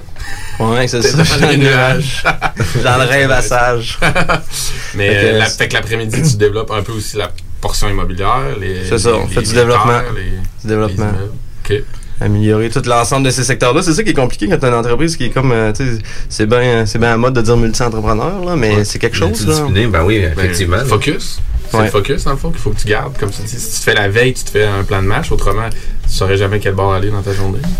Non, c'est ça, exactement. Puis en même temps, ça, ça, ça me permet de rester tout le temps euh, bien intense parce que, à un moment donné, je tripe, là, euh, là pendant, tu sais, on a tout ça, des, des comme des... Des phases, là. Des Ouais. phases, là, Moi, là, je tripe. boulimie, là. Ouais, c'est ça, là. Shot. bois, là, tu vois des arbres, tu vois des beaux arbres, tu vois des terres à vendre partout, puis là... Ça te tente, Là, ça te tente, puis là, à un moment donné, au bout de deux, trois semaines, hop, ça baisse. Mais tu sais, pendant ce temps-là, je veux dire, t'as- t'as- t'as t'as- t'as rencontré ton ingénieur forestier, t'as fait des plans d'aménagement, Ouais. et qu'est-ce qu'on fait, on établit dans la prochaine année, qu'est-ce qu'on fait? Parce que euh, le volet comme euh, foresterie, là, c'était un volet qui est quand même passif, ça. Tu sais, les arbres, ça continue à pousser, même si... euh, si Donald Trump est réélu l'année prochaine, ça changera rien. Ouais, là. L'arbre, plus vite ou moins. Il peut-être faire de quoi jusqu'au- Dans notre volet, dans notre volet politique, justement, est-ce qu'il va se faire réélire? c'est ça. Puis, euh, T'es pas obligé de répondre.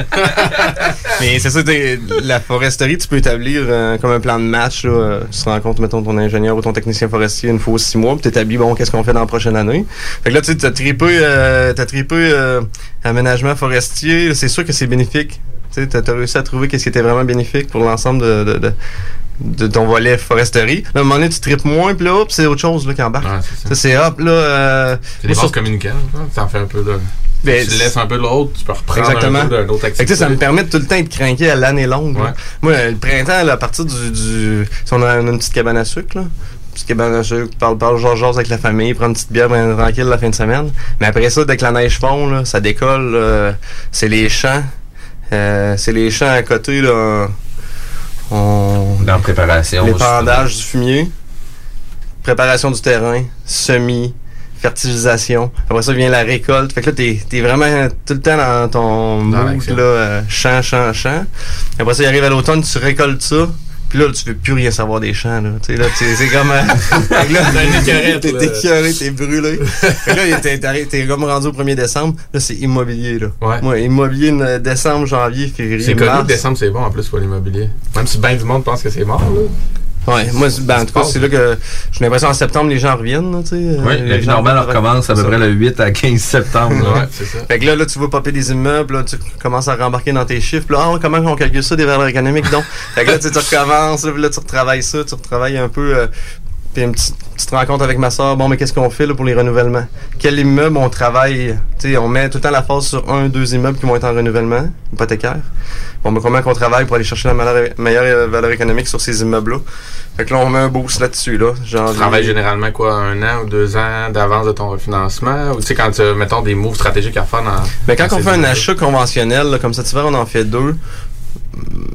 C'est ça, moi j'ai tellement, euh, on a tellement de choses à faire que euh, je, je me donne pas, deux ans. Ouais. Ouais. Je me donne deux refinancements, deux, euh, deux augmentations. OK. Avant de, de, de- d'avoir ta sortie, mettons, ta porte de sortie ça, du projet. exactement. là. Parce qu'on n'est pas, euh, on- je calcule pas mes affaires. J'ai aucun prêteur privé, j'ai jamais fait affaire avec un prêteur privé. Fait que c'est toujours mon argent à moi. Puis, tu sais, le, le, le, le serrer, là, serrer des bras, sortir des locataires, j'ai jamais fait ça. C'est pas, c'est pas une technique que, que, que moi va avec mes valeurs, là, va avec mes principes. Fait que on se donne du temps. là, les locataires vont partir. On va être capable d'intégrer des services. euh, on va être capable de, de- de- d'amener certains loyers au marché. C'est sûr qu'il y en a qui seront pas au marché, mais garde. On va se refinancer puis que tout le, tout le jus soit pas pressé du citron. Exactement, Un autre exactement. refinancement, il va te rester. Mais souvent, ça a tendance à pas presser le citron au, au max, puis euh, ça passe A1 quand tu arrives au refinancement avec la SCHL, ça. C'est ça, c'est Puis en même temps, c'est ça passe à 1, puis tu t'assures aussi d'avoir des locataires pour du plus long terme aussi. Là. Exactement. Parce que les autres aussi sont pas pressés. Là. Clair. Puis tu Ouais, puis, tu puis tu vas bâtis une relation, dans le fond, tu sais, euh, OK, oui, c'est vrai, vous êtes les nouveaux acheteurs. Tout le monde qui achète un immeuble, il y a bien des projets, puis hey, on- ça va être différent, puis on va, on va refaire les passages, on va refaire les corridors, puis mais nous autres, on le fait pour vrai, tu sais. Fait que là, les gens arrivent. Et là, ah, ben oui, c'est vrai. Là, tu sais, les, les aires communes sont plus intéressantes. Il y a un propriétaire euh, qui fait ce qu'il dit. propriétaire qui fait ce bien qu'il bizarre, dit. lui. Faut que je m'en méfie. fait que là, ben, avez-vous quelque chose à améliorer chez vous? Ouais. Je veux dire, le- le- le- le- ah, ben là, il y a ci, ben il y a ci. Les locataires sont bons pour toujours te sortir des choses qui- qu'il faut qu'ils soient, qu'ils soient améliorées dans leur logement. Ouais. Ben là, c'est le temps, là. On va le mettre ensemble, on va le chiffrer. Si je la change, votre porte-patio, euh, comment vous êtes prêt à donner pour? Ouais. Puis là, ben, c'est comme ça qu'on c'est comme ça. qu'on qu'on négocie puis qu'on va chercher une augmentation de valeur sur nos immeubles. Dans le fond. On améliore la qualité de l'immeuble. Le locataire il est heureux de rester là. Peut-être que si je l'aurais mis dehors, j'aurais mis un autre locataire dedans, j'aurais été chercher 100 pièces de plus euh, par mois pour ce locataire-là. J'aurais peut-être été chercher avec 15 000 pièces de valeur économique, mais moi, là, mes immeubles sont pas à vendre. hein. Fait que si, si, si je vais chercher 15 000 pièces de valeur économique sur un logement, en réalité, cet argent-là va être placé encore. Fait que dans le fond, cet argent-là va me rapporter 20 Je vais-tu me chicaner avec un, loca- un locataire pour 3000 pièces moi, moi, ça m'intéresse pas. là. Fait que, regarde, on bâtit une bonne relation. euh, puis là, après ça, l'année d'après, tu reviens. Puis là, regarde, euh, je devrais vous augmenter 10 pièces, mais y a quelque chose de mieux que... Fait que là, le 20 pièces réussit à passer encore, là? Ouais. Parce qu'on a, on, on a développé une relation. C'est ça. C'est ça. Fait que tu mets pas trop de pression sur un projet ou un immeuble vu que justement tu diversifies et tu as plusieurs types d'investissements. Ça te permet d'y aller mollo, ce qui est pas nécessairement l'approche de bien du monde actuellement là, qui font des projets immobiliers qui essaient de C'est tout ça. arracher puis de closer Moi, je suis- comme mollo, mais j'ai tout le temps, mettons, 12 projets en même C'est temps. ça, c'est Fait ça. que, Tu peux te le permettre. C'est ça, exactement. Je suis moins. J'étais intense dans la gestion de tous ces 12 projets-là, mais mollo dans chacun des projets. Puis, fait que tu mets pas de pression. Le notaire dit ça, on aime ça travailler avec vous autres. euh, le gars d'assurance, c'est pareil. Je veux dire, c'est jamais à la course, jamais à presser le citron s'il y a jamais d'urgence. Tu Puis, petit train va loin. En réalité, c'est j'ai pas de pas de recette miracle. Là. L'entreprise, euh, quand on l'a pris, quand que je. Il y a eu comme le volet 78 à 2006. Mon père est parti de rien. Bon, c'est une entreprise qui valait quelques millions euh, en 2006. Moi, je suis arrivé, on l'a pris en 2006, allé en 2020. L'entreprise est pratiquement 15 fois plus grosse qu'elle était. Puis j'ai rien fait de spécial, là. Juste. T'as dû faire deux, trois bons trucs. Là. Ouais, ben écoute, T'as euh, juste. Petit train va loin, puis regarde, on, on met des bonnes actions. Puis tu sais, la relation que j'ai développée avec. euh, avec mon agent, que ça fait trois, euh, trois fois qu'on fait des, des- des transactions ensemble, mais quand il y a un bon immeuble, ben, il m'appelle. Maxime, tu, tu prendrais-tu cet immeuble-là? Et je suis sérieux, là, mais garde, passe-le un autre, puis euh, dans six mois, je vais avoir, euh, je vais avoir de l'argent. Puis dans six mois, il te rappelle encore. Hey, j'en ai un pour toi. Là, oui, ok, je suis correct. J'ai de l'argent, on va faire, on va faire cette transaction-là. Fait que, Fait que c'est fair, c'est smooth, puis c'est agréable pour tout le monde. C'est agréable pour tout le monde, puis je trouve, Tu tires pas à couvert, puis tu. tu- Puis c'est, ça change complètement la donne au niveau affaires. Tu sais, euh, Ben, ça se sent aussi, l'énergie, tu, sais, tu, ça, tu la projettes sur tes, sur tes fournisseurs, sur tes partenaires. Ouais, exactement. puis- C'est c'est une façon de gars que moi j'ai trouvé. là. Je suis comme un gars passif, mais. Fait que pour toi, dans ta gestion de journée, gestion de Ouais, travail, ça, gestion de tâches, euh, t'es, t'es un gars qui est un multitaskman, qui va avoir une vue globale sur l'ensemble de ses projets, qui va toujours avoir des actions précises sur euh, tout ce qui se passe autour de lui, mais t'es beaucoup sur la planification puis l'organisation sur le global. Moins dans l'opération. Moins dans l'opération. Ouais, c'est. De plus en plus, je suis très euh, macro. Tu sais, j'ai toujours une vision. hey, je vais être tout dans 10 ans. là, ça a toujours été clair pour moi. là. Puis tu sais, même là, on arrive là, puis je suis rendu plus loin que ce que ce que j'avais prévu être parce que à tous les jours, petit- à tous les jours, je travaille sur mon objectif. là. Tous les jours, puis j'amène des gens à travailler sur l'objectif avec moi. Dans le fond, c'est il y a ma soeur qui est au niveau euh, immobilier, euh, mon ami. Là, je viens de, de faire un- une grosse euh, je viens de faire un gros move euh, cet hiver. Dans le fond, on a, on a un projet d'acquisition au niveau agricole. Je suis allé me chercher un partenaire que, que je voulais qui travaille avec moi. Regarde, on. Il voulait pas. euh, il voulait avoir des actions, puis on a trouvé, on a trouvé une stratégie où ce que tout le monde va être gagnant. Puis, tu sais, c'est peut-être que quelqu'un l'aurait regardé sur papier, puis il m'aurait dit, Maxime, tu vas être perdant, mais euh, non. Ouais, c'est ça, Je vais être la vue gagnant. globale. Je vais être gagnant. Ce gars-là il va être heureux de travailler chez nous. euh, Il va m'apporter plus que ce qui ce qui est écrit sur le papier. Tu sais, c'est. c'est- Je pense au-delà du chiffre, là. C'est- Ben oui. Ouais, C'est exactement. sur- ça c'est va être plaisant de travailler. C'est ça l'objectif à la fin de la journée, c'est c'est d'avoir eu du fun dans ta journée. là. Puis en plus de ça, c'est que dans l'ensemble, vous êtes toujours actif. Justement, tu es en train de, de parler là, euh, d'un- d'une nouvelle acquisition. Vous avez actuellement près de 1200 acres, je pense. Ouais, Euh, c'est à peu près 1200 acres de terrain. On a peut-être un 600-700 acres de terre à bois. Euh, Puis tu parlais aussi qu'au niveau de la valeur, ça a évolué depuis les dernières années là, versus qu'est-ce Ben, qui se vendait avant versus le dans, la, dans la terre agricole, là? Ouais. Alors, c'est sûr, la terre agricole, c'est un peu le même phénomène que l'immobilier. En réalité, c'est le phénomène du pied carré. C'est c'est que la terre ne rapetisse pas. hein. Fait que dans le fond, euh, on a une superficie de terre qui est limitée. Puis là, ben, les villes prennent de plus en plus d'emprise sur le secteur agricole. Donc, la zone blanche a grandi. Puis, euh, il faut faire encore euh, produire plus d'aliments parce que la population mondiale augmente. L'économie va bien. Quand les quand l'économie va bien, les gens dépensent plus, les gens mangent plus de viande. Ils se mangent de la viande comme ils s'en est euh, à peu près jamais mangé par capita. Multiplié par un- une population mondiale qui, qui grandit. Qui est grandissante. Il faut produire toujours de plus en plus de ressources. Fait que euh, c'est sûr que la terre agricole a monté beaucoup de valeur. Puis sur l'autre côté, ce qui s'est passé comme phénomène, c'est la même affaire. Les taux d'intérêt ont baissé. Fait que là, les taux d'intérêt ont baissé. C'est comme si les valeurs économiques du terrain aussi ont monté. Ouais, c'est ça, on suivi. Puis là, ben, à un moment donné, la compétition entre les institutions financières, tu sais, quand les terres agricoles prennent 7, 8, 10% de valeur à chaque année, ben là, à un moment donné, ton institution financière est, est sécurisée là-dedans. Elle a dit, Christie, c'est un actif qui, euh, qui, qui, qui, qui fait juste augmenter en valeur. Donc, euh, on va être plus permissif. Tu sais, on va baisser nos critères de financement. Nous, on achetait de la terre là, une dizaine d'années, on, on payait ça sur 15 ans. À un moment donné, il est arrivé le phénomène, on finance sur 20 ans. Puis là, on, on va faire une acquisition que 5 ans seulement intérêt. Après ça, 20 ans pour rembourser la terre. Fait qu'ils sont rendus à nous financer des terres sur 25 ans. Fait que le phénomène que ça a fait, c'est que là, on est rendu à payer 20-25% en haut de la valeur économique. Fait que les terres au prix qu'ils se vendent un matin sont pas rentables. Mais il y a des acheteurs parce que dans le fond, ça Demain, fait- elle va valoir plus cher de toute façon. Demain, elle va valoir plus cher. C'est de la spéculation. Puis en plus, ça te rapporte un revenu entre-temps. Ça va nourrir tes animaux. Puis...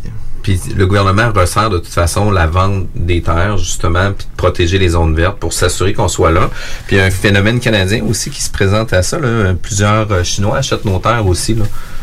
On entend parler de toutes sortes de choses. d'Asiatiques ben, en tout cas, on entend parler de font des acquisitions d'immeubles, font des acquisitions d'hôtels. euh, De terres agricoles aussi. De terres agricoles, on entend parler aussi. Moi, j'en ai jamais vu, mais c'est fort possible. là. À un moment donné, la, la- la Chine, c'est- un géant. hein. Et Je parlais justement avec mon, mon, mon courtier de valeur, euh, valeur mobilière hier, puis euh, tu sais, on parle du SRAS tu sais, 2003-2004. là. Bon, mais le, le poids que la Chine représentait dans l'économie mondiale en 2003-2004 versus à matin, là, c'est c'est complètement, Complètement incroyable. là. Dans, dans- à ce moment-là, c'était peut-être euh, 7-8% de l'économie mondiale, elle est peut-être rendue aux alentours de 20% de l'économie mondiale. Au niveau de la consommation de- d'acier, de, cuivre, de toutes sortes de, de- de commodités, euh, la Chine représente 50% de la consommation de l'acier dans le monde. là. Fait que beaucoup, un pays transformateur. Il rentre beaucoup de commodités là, puis euh, ils transforment, puis ils revendent à d'autres pays, puis c'est sûr qu'ils s'enrichissent, puis à un moment donné, ils veulent aller acquérir autre chose. Puis mm, moi, je pense que le gouvernement chinois, derrière tout ça, c'est la sécurité alimentaire. Là. Oui. Dans le fond, lui veut s'assurer qu'ils font de quoi manger. Là. Euh, Et qu'ils investissent beaucoup au Brésil, ils investissent en Afrique. Euh, probablement qu'ils de plus en plus vont, vont être portés à venir en Amérique du Nord. Mais d'ailleurs, euh, en 2015, le plus gros producteur de porc aux États-Unis a été vendu à une entreprise chinoise. Moi, c'est ça, eux autres, ils, ils avalent une entreprise en disant que finalement, c'est nous le plus gros client, fait que aussi bien. euh, Sécurité alimentaire. Ouais, c'est ça. Aussi bien contrôlé à l'autre bout de la, de la source. là. Puis produire des, des aliments avec euh, la sécurité. Dans le fond, je reviens encore à la sécurité alimentaire, mais tu sais, ton produit il est élevé dans des bonnes conditions. La salubrité qu'on a ici, c'est rien à comparer là-bas. Je veux dire, on, on le voit avec ce qui se passe avec le coronavirus. Les gens, ils mangent des chauves-souris, ils mangent des rats, ils mangent n'importe quoi là-bas. là. Tout ce qui vole, puis tout ce qui a quatre pattes, apporte des chaises puis des tables. là. Ils mangent tout ça. Merci de le spécifier. Ouais, c'est ça. J'allais sortir ma fourchette de mon couteau. Mais effectivement, c'est des réalités complètement différentes. Puis une des choses qui m'impressionne énormément de toi, c'est que oui, euh, tu as ta vue globale pour l'ensemble de tes business, mais tu as aussi euh, un pouls sur tout ce qui se passe au niveau international versus les différents marchés. Puis euh, c'est tout à ton honneur aussi parce que tu euh, suis la game vraiment, vraiment, vraiment, vraiment serré. Ben, J'ai toujours été passionné de culture générale. C'est ça qui. euh, C'est vraiment cool. On est obligé d'aller en pause. On revient dans quelques minutes. Salut tout le monde, c'est Eman de À la Claire Ensemble. Vous écoutez CJMD 96.9, ma gang de bas canadiens. Keep it mince!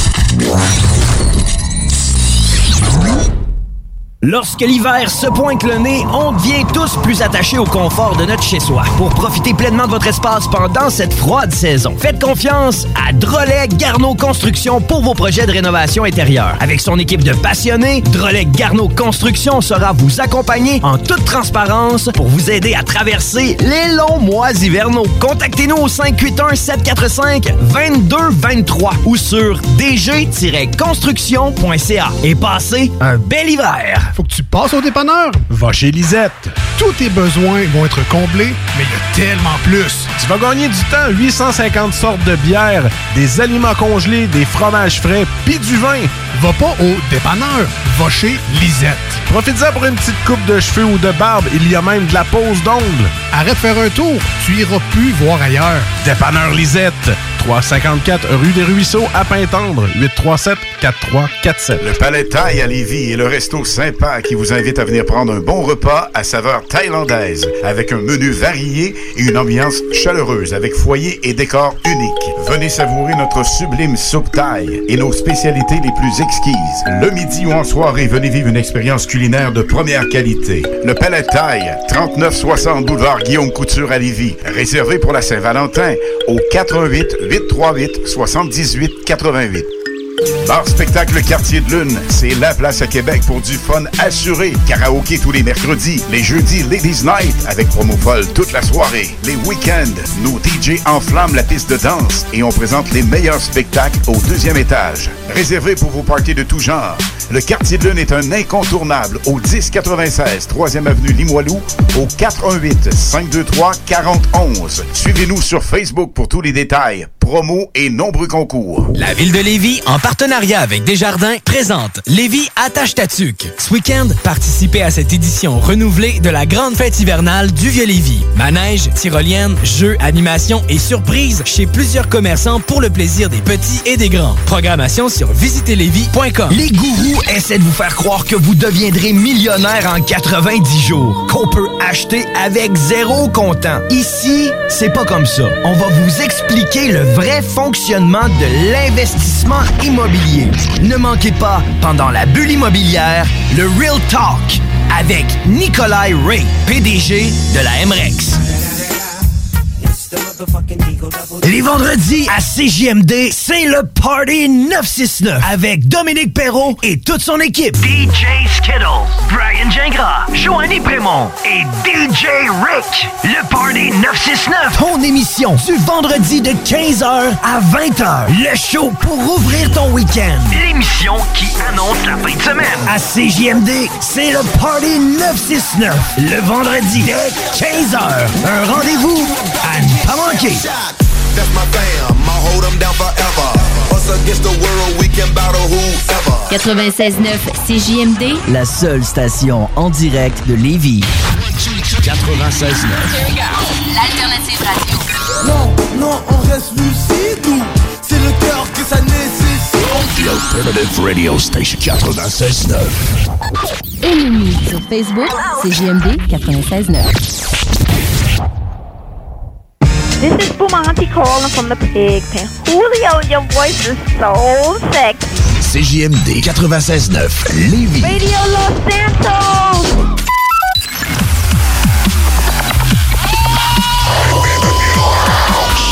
La bulle immobilière au 96.9 Alternative Radio. On est à la bulle immobilière. Mon nom, c'est Jean-François Morin. Je suis avec Kevin et Maxime Gosselin, euh, producteur agricole, investisseur, euh, mais une personne qui euh, nous sort de nos sentiers battus. Hein? Nous sort de la ville, du moins. Oui, il nous sort de la ville, assurément.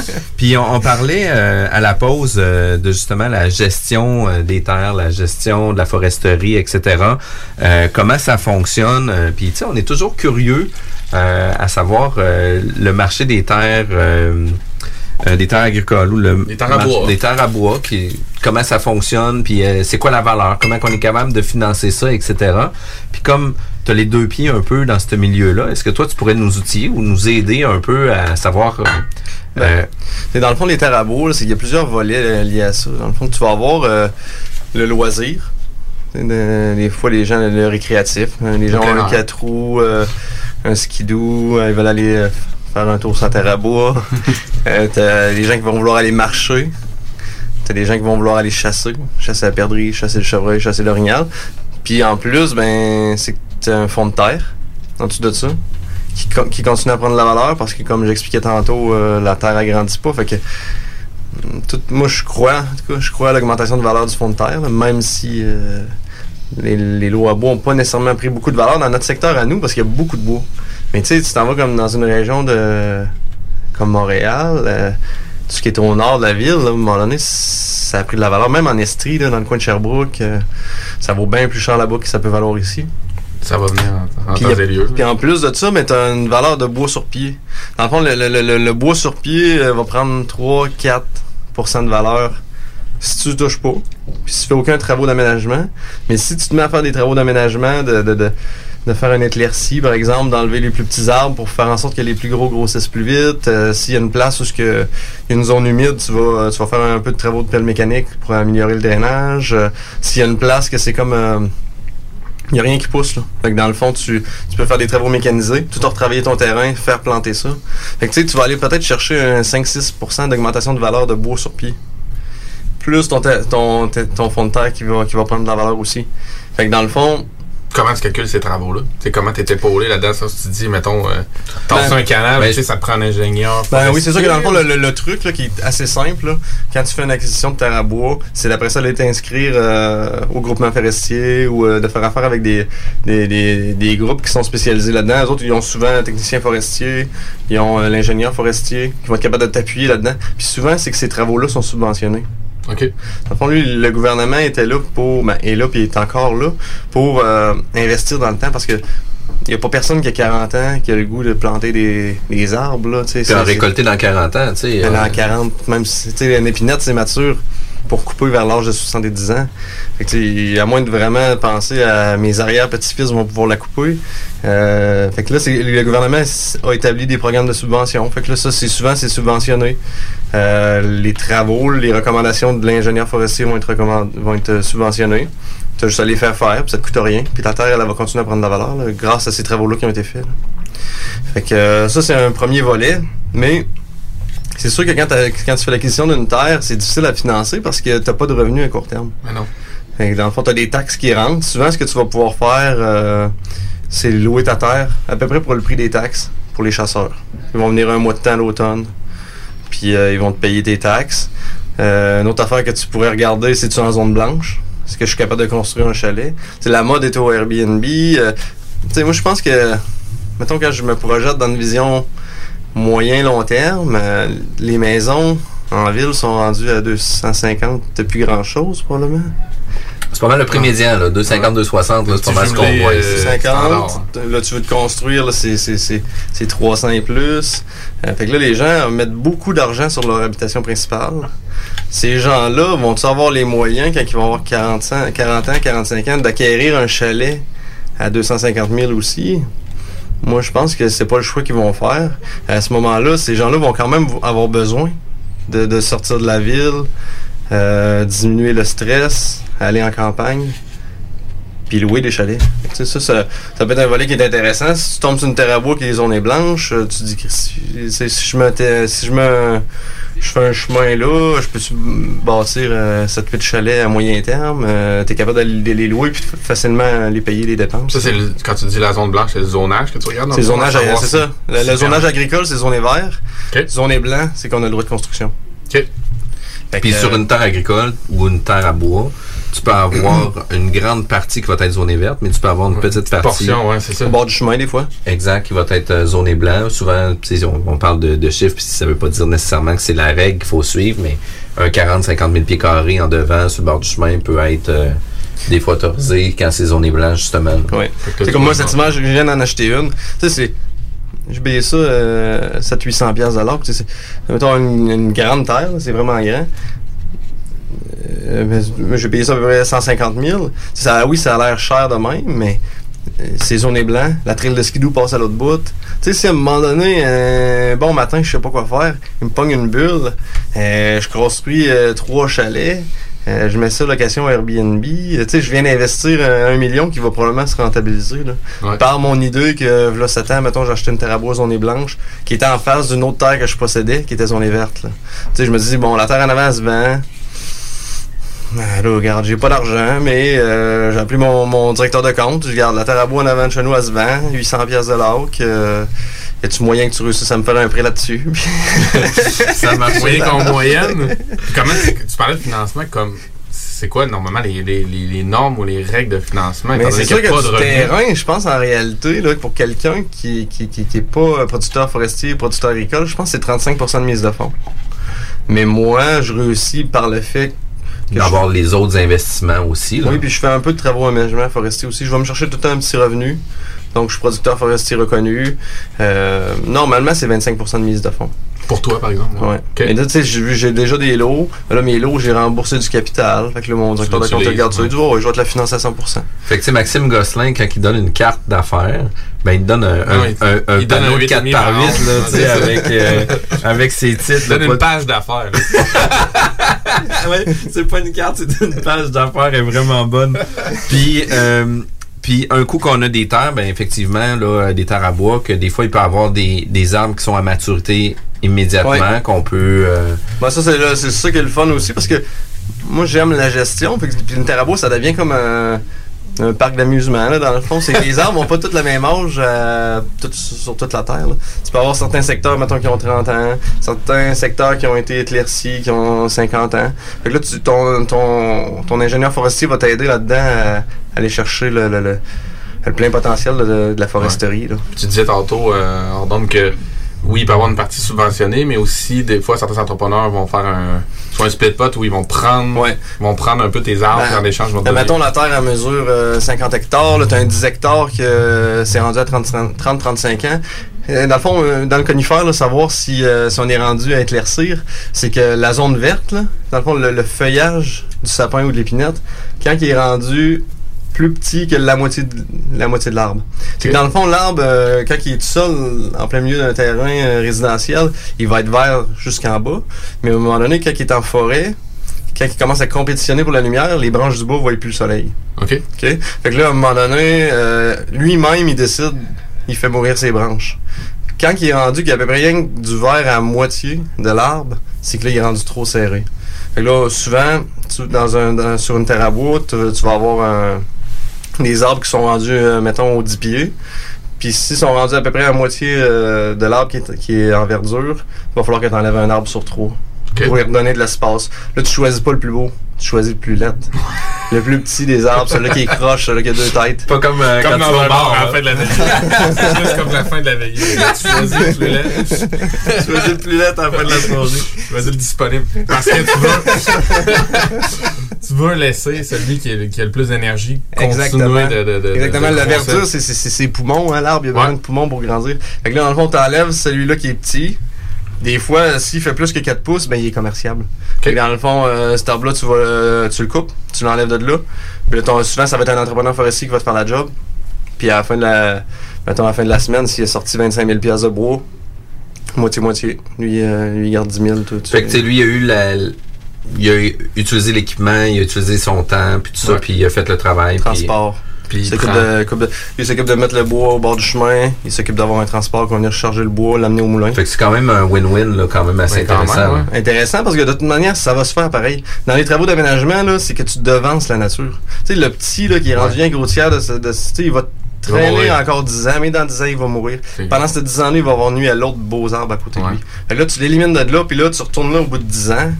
Tu sais, les arbres ont augmenté de 25-30% de, de circonférence. Là. Les arbres qui avaient le potentiel de devenir des hommes, là, là ils ont explosé. Ils ont explosé. Puis, euh, là, tu- fait là, en plus de de ce deal potentiel-là, tu peux, en- tu peux aussi racheter des subventions par-dessus ça pour, pour Ben là, quand ça devient, quand tu deviens avoir des travaux qui, euh, qui te ramènent des revenus, t'as plus de subvention. OK. C'est plus des travaux, comme tu disais tantôt, de déplacer des petits cours d'eau, des choses, Euh, plus d'aménagement. Aménagement, faire de la pas. plantation. Faire, tu sais, quand on appelle ça du Saint-Michel, là, tu sais, t'as une forêt, là, que t'es pas capable de rentrer dedans, là, les arbres sont tout collés un sur l'autre. Comment t'appelles ça? Du Saint-Michel. Du Saint-Michel? Ouais, c'est Je tout le temps ça, moi aussi. C'est une politique de Saint-Michel de Bellechasse. Tu colles tous les arbres, collés, collés, collés. Fait que là, il arrive avec des déboussorieuses, les gars, il y en élimine 9 pour en garder un, là. Tu mettons, ils, ils gardent des arbres au sépier. Bon, là, ça, c'est tout, c'est tout subventionné, parce que c'est des travaux qui te rapportent rien. Personne ne le ferait si euh, ça allait. C'est que c'est pas du bois que tu peux sortir pour le commercial. Ah non, ça a, ça a la grosseur du pouce. là. Fait que ça, ça s'inventaire, ça pourrit, ça nourrit les autres arbres, ça fait de la. Ça fait des vitamines. Parce que comme on est à radio, là, j'ai regardé ton pouce pour te donner un peu de conférence. C'est pas gros, c'est pas gros. On comprend que c'est pas gros. Fait qu'il y a quand même un, un gros volet aussi au niveau des, des terres euh, forestières, des terres à bois, que on est capable, oui, d'en exploiter une certaine partie, mais plus que tu vas avoir une bonne gestion de ta terre, meilleur va être le rendement sur du long terme aussi. Là. Comme n'importe quel business, hein, en réalité. Euh, plus que tu t'occupes de tes affaires, plus que tu vas avoir du succès. Puis, euh, C'est un investissement qu'il faut que tu connaisses quand même. Tu sais, faut- je veux dire, faut que tu connaisses le milieu, le domaine, comment ça se tu connais le milieu, mais euh, c'est pas mal moins compliqué que faire l'élevage de porc, par exemple. là. Oui, c'est vivant, mais mettons que cette année, t'as pas eu le temps d'aller faire tes travaux sur ta terre. Le bois, il continue à grossir, puis... euh, On n'est pas en péril. Là. Non, exactement. Il n'y a pas d'urgence dans le domaine forestier. Tu rencontres ces gens-là, là, c'est pas le même... euh, C'est smooth. Ah ouais, tu plus un. Jamaïcain. Ouais. Les gens, ils sont, pis t'es zen aussi, là, tu vas passer une journée dans le bois en Ben oui, fait bien. Tu t'es assis dans le poêle, euh, tu t'es assis dans, Dans le poêle camp, à côté du poêle, là, le soir, là, pis t'es brûlé, là, je veux dire. Ouais. t'as respiré de l'air pur, euh, t'as dépensé de l'énergie. C'est de la bonne fatigue, là. Ouais. Puis moi, une des choses qu'on avait parlé au niveau de la, gestion agricole, c'était toute la gestion de l'inventaire. là. Euh, tu sais, vous avez aussi le, le volume du fumier que vous produisez. Ouais. Parce que quand vous avez des animaux, vous produisez euh, du fumier. Exactement. Puis des fois, il y en a qui n'auront pas d'animaux, mais qui vont avoir des terres agricoles, puis ils ont besoin de fumier aussi. Il y a toute une gestion qui doit se faire aussi là, à l'interne pour être capable de disposer euh, du fumier selon... euh, Il y a des règlements, dans le fond, qui ont été établis par le, le ministère de l'Agriculture, par euh, tous nos organismes. là. Dans le fond, c'est qu'il faut que notre bilan, à la fin de l'année, soit négatif. Ça veut dire que, comme nous, mettons, on fait l'élevage d'une quarantaine de mille cochons par année. Donc, j'ai à peu près une vingtaine de mille têtes en inventaire. Ces animaux-là produisent du fumier, un certain volume avec une certaine concentration d'azote, phosphore, potassium. Donc, mon agronome, on se rencontre une fois par année. Puis, me dit, dans la prochaine année, tu vas produire tant de kilos d'azote, tant de kilos de phosphore, tant de kilos de potassium. Où est-ce qu'on l'envoie, ce fumier-là? Puis là, faut l'épandre sur des terres selon le besoin des cultures. Fait qu'il faut savoir, sur, sur cette terre-là, on va cultiver du soya. OK, j'ai besoin de... Tant de phosphore, tant de... C'est ça. C'est sur cette terre-là, je, je cultive du maïs. Fait que là, on établit tous les besoins des plantes. Puis là, comme chez nous, moi, j'ai trop de fumier. Donc là, après ça, ben, tu sais, c'est une, une relation qui se bâtit à long terme, là. Tu sais, euh, toi, t'as des terres chez vous, t'as pas d'animaux, donc t'as besoin de fertilisants. Au lieu d'ach- d'ach- d'acheter de l'engrais chimique, tu dis, Maxime, gars, moi, je suis intéressé à recevoir, du, à recevoir du fumier, comment ça coûte. Fait qu'on s'entend. Puis euh, moi, je vais exporter mon lisier chez vous. Fait que comme ça, c'est un échange. Ça peut être un échange de services, mais ça peut aussi être commercialisé, vendu, acheté selon les besoins, selon l'offre et la demande, sûrement. Oui, exactement. C'est euh, oui, c'est ça. Il y a une valeur économique à ça, dans le fond, parce que euh, on est capable, on était capable, on est capable d'établir qu'est-ce que ça vaut un mètre cube de fumier de porc. Puis là, après ça, ben, on établit qu'est-ce que ça vaut le transport. Puis il y a une entente. C'est, la loi de l'offre et la demande en réalité. C'est s'il y a plus de gens qui en veulent qu'il y a des, gens- Ça- qui en ont à offrir, le ben, le prix. va augmenter. Puis vice versa, dans des secteurs où il y a beaucoup de porcs, beaucoup de, de- de vaches, beaucoup de volailles. Euh, puis pas beaucoup de terre, ben là souvent les gars vont aller euh, vont être obligés de sortir à l'extérieur de leur région. Là. Il y a eu de la pression qui a été mise dans les. Quand les règlements ont passé, euh, je dirais 2004-2006, il y a eu une grosse pression sur le prix des terres parce qu'il y a bien des producteurs qui n'avaient pas le terrain. Fait que tu sais, ils mettaient en ce moment-là. euh, ils mettaient double dose, en réalité. Là. Pas de cachette. Là. Je veux dire, mettons, t'as t'as 300 acres, mais t'as du fumier pour 500. Mais tu mets 1,5 fois la, la dose, en réalité. euh, Mais c'est ça, je me demande, le règlement vient de où à la base? C'est que le monde n'en disposait pas de la bonne façon? Mais comme dans les années 80, oui, il y a eu de la pollution. Là. Fait que là, le, gouvernement il établit une règle. Là, vous devez être propriétaire de vos terres, puis vous devriez, vous devez avoir un bilan phosphore négatif. Ça veut dire que vous allez avoir, vous allez avoir besoin de plus de phosphore que ce que vous produisez. Faites en sorte que vous avez un bilan négatif. Fait que là, il y a eu de la pression. Les terres ont monté euh, 25, 30, 40% dans l'espace de quelques années. Là. Puis euh, moi, je trouve ça quand même capoté là, parce que. C'est flyé. C'était trop facile, hein? Ça pouvait pas. ça peut pas être simple. Ça peut pas être simple de Puis- même. Puis, tu sais, moi, je me vois à des jeux là, que sur mon cellulaire avec les graphiques de phosphore, puis tu sais, Ouais. avec tous les trucs Orange, dessus. Pour, être- pour être sûr de disposer tout ça, là, c'est toute qu'une gestion. C'est ça que Max il joue, mais en live. Ouais, ouais, c'est ça, en temps réel. Vrai. Ah, mais ça, c'est les agronomes, c'est l'équipe. Ouais. mais Dans le fond, juste, Ouais, on, bat- bâtit notre équipe, puis. euh, comme tu dis, ces systèmes-là sont rodés à un moment donné, tes partenariats. À chaque année, tu te dis pas, bon, qui c'est que je vais aller voir pour mon lisier. Je veux dire, ça. des ans. Ça se renouvelle, tout le monde est content. Je veux dire, Ah tu, viens, tu viens porter ton fumier chez nous, tu brises pas ma terre, euh, t'es pas dans des bonnes conditions. Parce que euh, l'autre à l'autre bout, il aurait fallu qu'il l'achète. Ouais. Qu'il achète un engrais chimique. Exactement. Donc, il y avait une dépense à faire. Toi, de ton côté, il faut que tu en disposes. C'est vraiment, comme tu dis, le libre marché. Mais relation. Moi, je, je vais avoir 15 à 20 producteurs là, qui, qui reçoivent de mon fumier à chaque année. Puis euh, c'est des relations à long terme, dans le fond. ouais. Pour toi, ça soit revient gagnant. honnête, dans le sens que c'est pas une activité économique nécessairement viable. C'est juste non, un devoir que tu dois faire. C'est ça. C'est ça. C'est, euh, c'est des dépenses, là. Puis euh, quand les producteurs en payent une partie, ben là, c'est, des dépenses de moins que j'ai, à- que j'ai à payer. Ça- C'est vraiment, vraiment, vraiment impressionnant, toute la gestion que vous devez faire. Puis tu parles d'une équipe aussi derrière vous. Euh, vous avez une équipe à l'interne, des opérations, de gestion de, de vos business.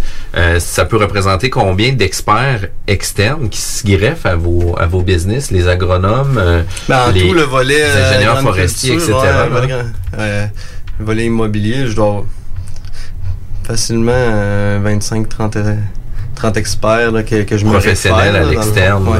Mais déjà, en partant au niveau financier, euh, dans l'immobilier, j'étais à trois institutions financières différentes.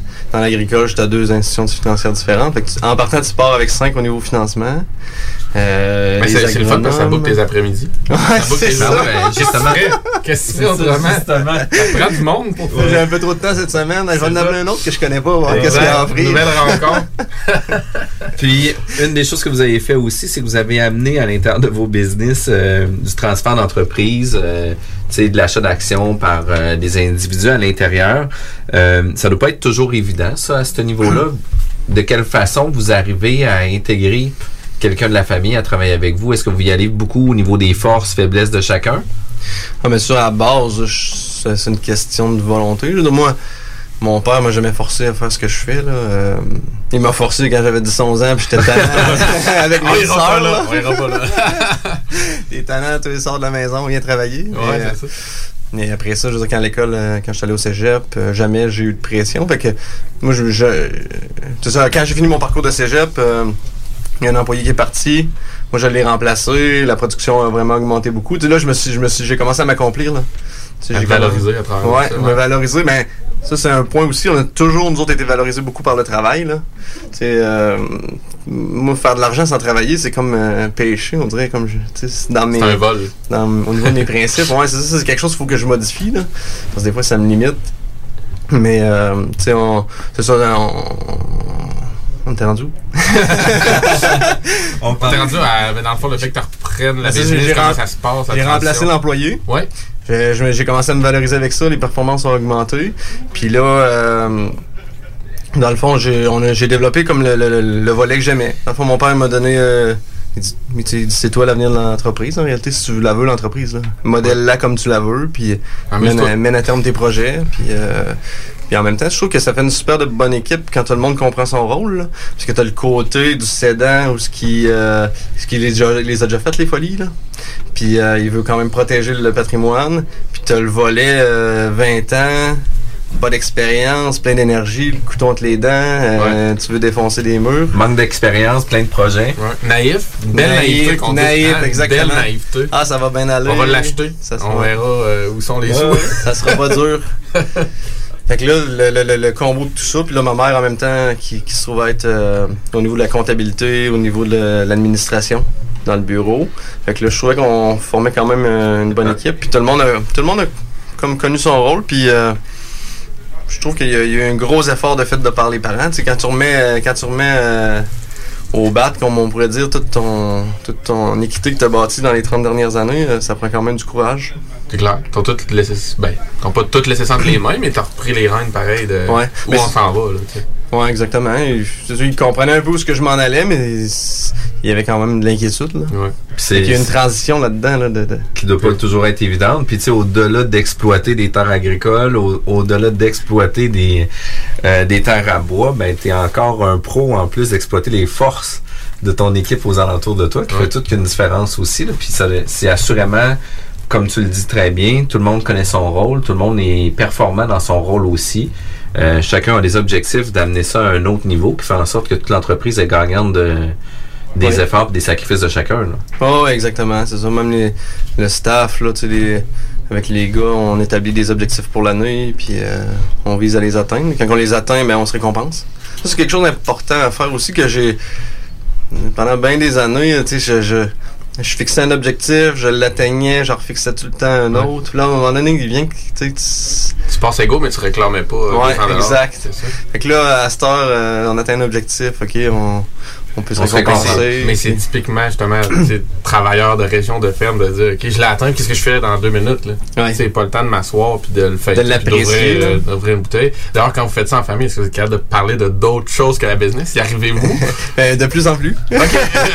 c'est comme la question à 100 pièces quand t'as un sédant reprenant dans Mais- une famille. euh, C'est ça, ouais, mais en plus, on est, on est cinq enfants, fait que c'est sûr que. Puis mon petit frère travaille avec nous autres. Mon petit frère, il a 22 ans, dans le fond, il travaille avec nous. Fait que moi, j'ai trois sœurs au centre. Fait que c'est sûr que, euh, tu sais, les, les, les, les soupers, là, ça. Ça, Ça parle de business. Ça part- ouais, Puis c'est ça. surtout que vous élevez euh, des business éclectiques dans plusieurs champs euh, d'expertise. C'est pas des affaires à parler. Vous pouvez parler des, de, de la Chine, vous pouvez parler Ah ouais, des arbres. pouvez- Ah mais c'est toujours fun, d'affaires. C'est ça. C'est toujours des affaires finalement. Qu'est-ce qu'on achète à la fin de la veillée? C'est ça Il y, en a tout- il y en a tout le temps des projets, là, mais une sœur qui veut une chocolaterie, un autre qui veut avoir un, un ouais. studio de Fait que tout le monde a hérité de ça un peu, Ah ouais, dans ouais. l'ADN. Ouais, de. C'est vraiment cool. euh, je suis vraiment content de t'avoir rencontré, Maxime. Ça l'a sorti euh, de notre zone de confort habituelle d'investissement immobilier euh, pur et dur. at large. Puis de, de parler euh, de toutes les sphères au niveau euh, de ton environnement à toi. Je trouve ça vraiment euh, extraordinaire. Félicitations. Un gros thumbs up pour vos succès. Merci. Euh, les succès n'arrivent pas seuls. Hein? Un gros, un gros bravo parce qu'on on sent qu'il y a de l'énergie puis du temps qui est investi derrière tout ça pour en arriver à ça. Merci pour euh, avoir accepté notre invitation. Merci Kevin d'avoir été Merci, présent.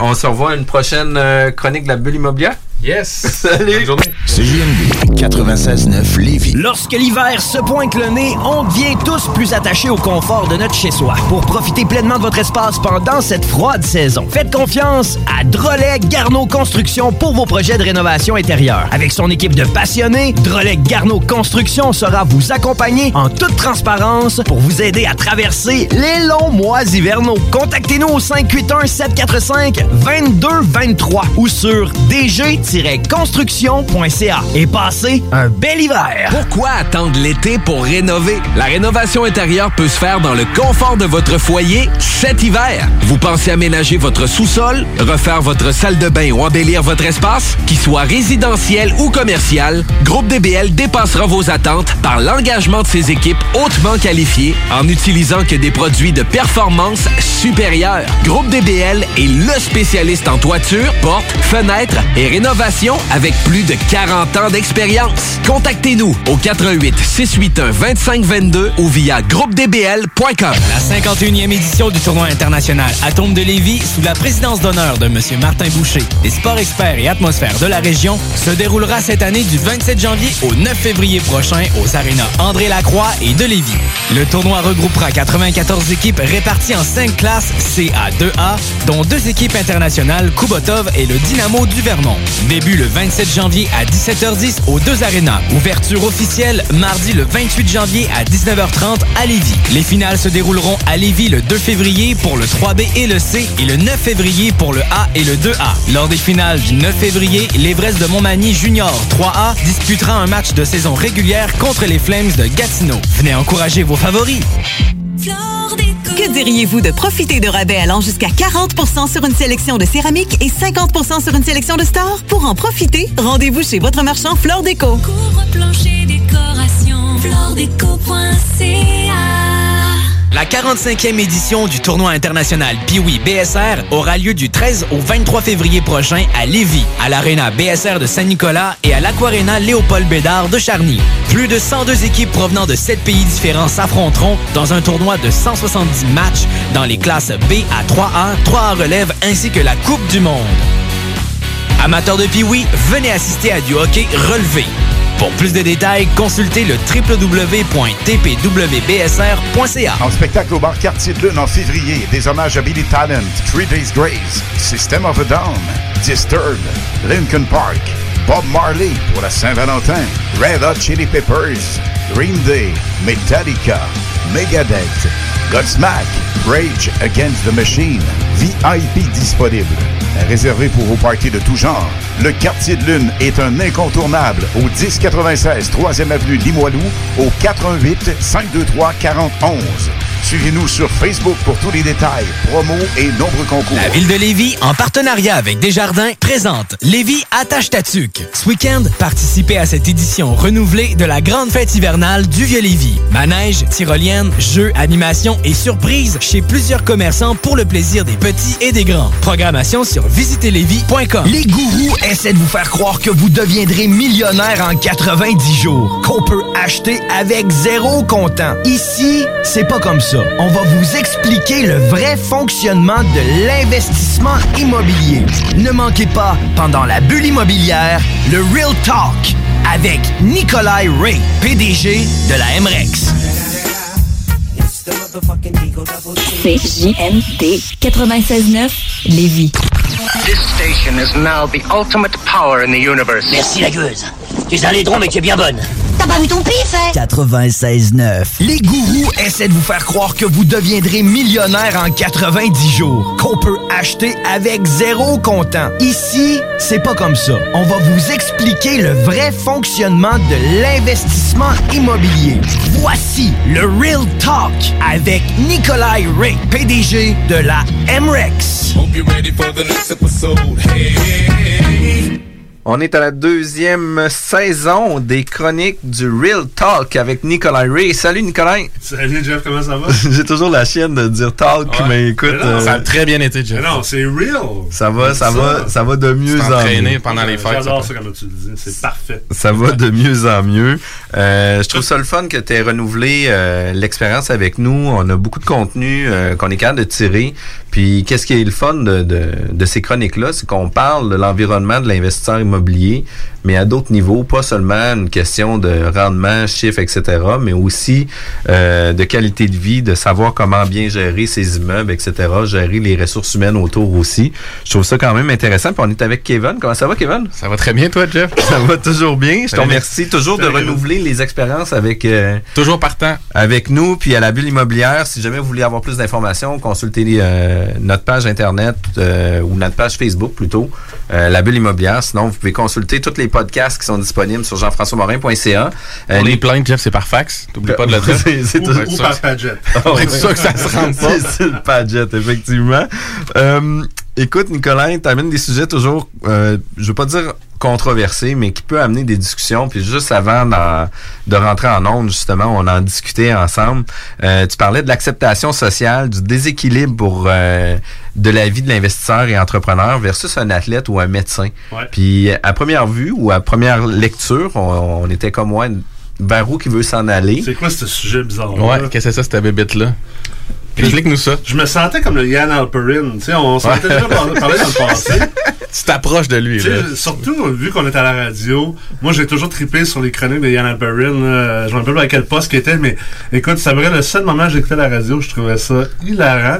Parce que, justement, c'était du real talk, mais il avait pas peur de sortir des sentiers battus puis de dire des, des choses vraies que peut-être on pense tous, mais qu'on a peur de, de politiquement incorrect ou on a peur de, de qu'est-ce que le monde pourrait penser de nous. Mais je trouve que dans la vie, autant comme entrepreneur, comme père de famille, comme conjoint, comme, comme leader également dans ma communauté et dans ma société, c'est important d'être capable d'attaquer des sujets de discussion qui sont peut-être plus difficiles, qu'on a un peu plus peur d'attaquer ou, ou qu'on met en dessous du tapis.